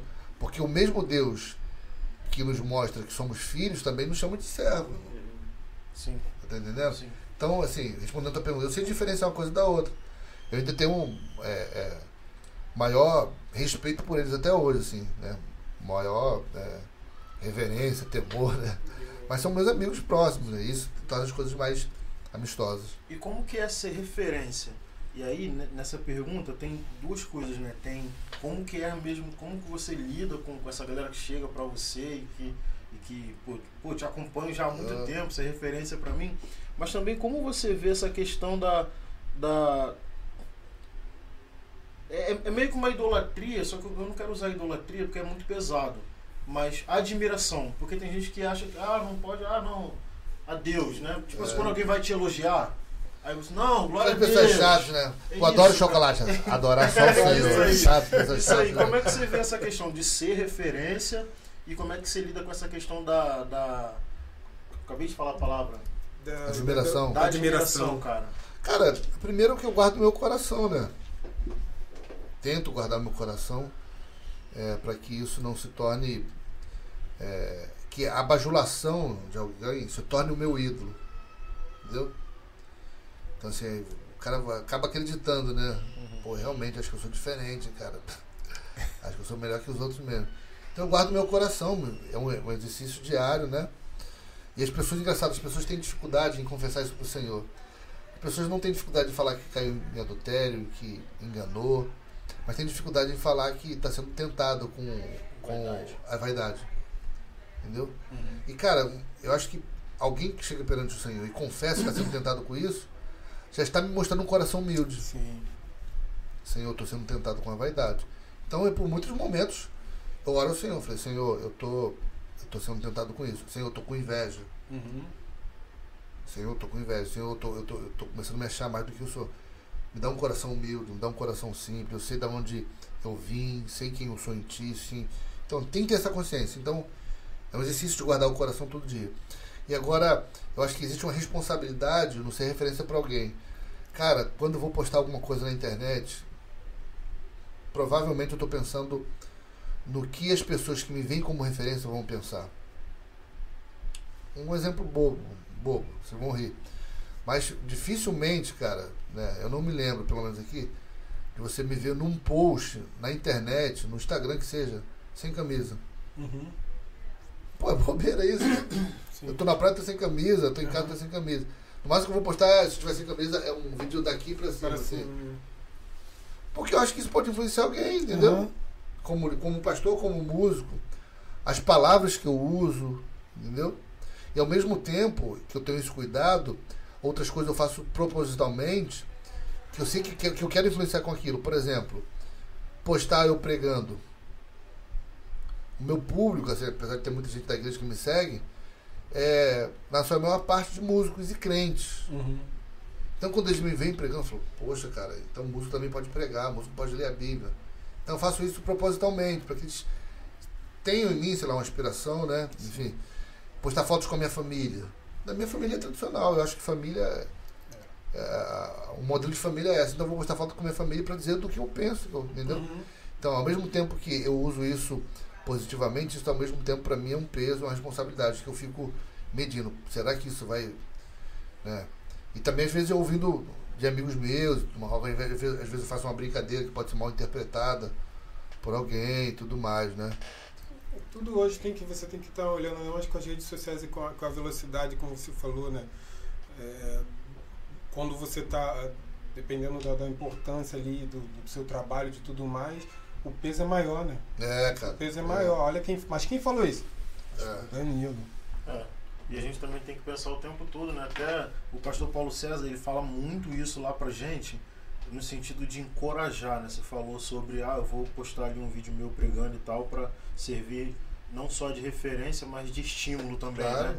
O pastor Paulo César fala muito lá de, pra gente, é de Paulo, né? Ser de meus imitadores, É. como eu sou de Cristo, né? Então, acho que é esse caminho mesmo, né? É mostrar o que a gente faz, não no sentido de vaidade, né? Guardar o coração da vaidade, claro, né? Orar, reconhecer como você falou, mas também incentivar as pessoas que façam, né? Porque tem muita gente dando exemplo ruim por aí, né? A gente tem que fazer pelo menos aí o Cara, a melhor, a melhor forma de denunciar o errado é fazendo o certo. fazendo certo. Uhum. Não adianta você ir pra internet e falar o que tá errado se você não tá fazendo nada. Entendeu? Então, tipo assim, é, eu vejo gente falando, por exemplo, básico, né? Poxa, tudo que é igreja só toca worship. Eu falo, ah, legal, cara, realmente, acontece muito. Mas então quer dizer que você tá tocando coisa diferente na outra igreja. Não, eu só boto isso aí. Então você não pode falar. Uhum. É, não pode. Se, se- só Entendeu? fala e não faz, fica É, a complicado. melhor forma de denunciar o errado é fazendo o certo. É. Agora fala aí pra gente, cara. A gente vai caminhar pro fim aqui do nosso bate-papo. Eu vi que você postou um vídeo lá. é, quer ser meu aluno? Fala aí, cara. Como é que tá Pois isso é, aí? então, é, o lance da pandemia, cara, me fez acordar para os produtos online, né? Que tá uma febre, né, inclusive agora. E aí eu achei que não fosse dar muito certo isso aí. Eu lembro que em fevereiro, março do ano passado, tava o início do- da, da pandemia, das coisas fechando e tudo mais. Eu falei, cara, eu vou ter que fazer alguma coisa aqui para me movimentar e tudo mais. Pô, vou fazer esse negócio de curso online aí que tá todo mundo falando, né? Já tinha muitas pessoas falando comigo, falei, não, isso é besteira, cara, isso aí. Cara, eu botei à noite assim, né? À noite. Fiz um vídeo falando, né? "Vou fazer um curso online, se quiser estudar comigo, me chama aqui. E aí na, na manhã seguinte, assim, no dia seguinte, eu tinha seis cursos vendidos. Eu tomei um susto, cara. Caramba, cara. Né? Aí daí eu comecei a tomar gosto, aprendendo um pouquinho, ainda estou aprendendo, né? Mexer com isso. E comecei a divulgar, e fiz uma primeira turma, fiz a segunda turma, e fiz outros cursos, fiz um curso de arranjo com outros parceiros, com outros amigos, né? E agora estou fazendo mais uma turma dessa, dessa, mais uma edição de turma desse curso que é de saxofone, improvisação. E como é que ele é coisas pra galera que tá interessada aí? Como é que é esse curso? Então, me chama no WhatsApp que a gente vai.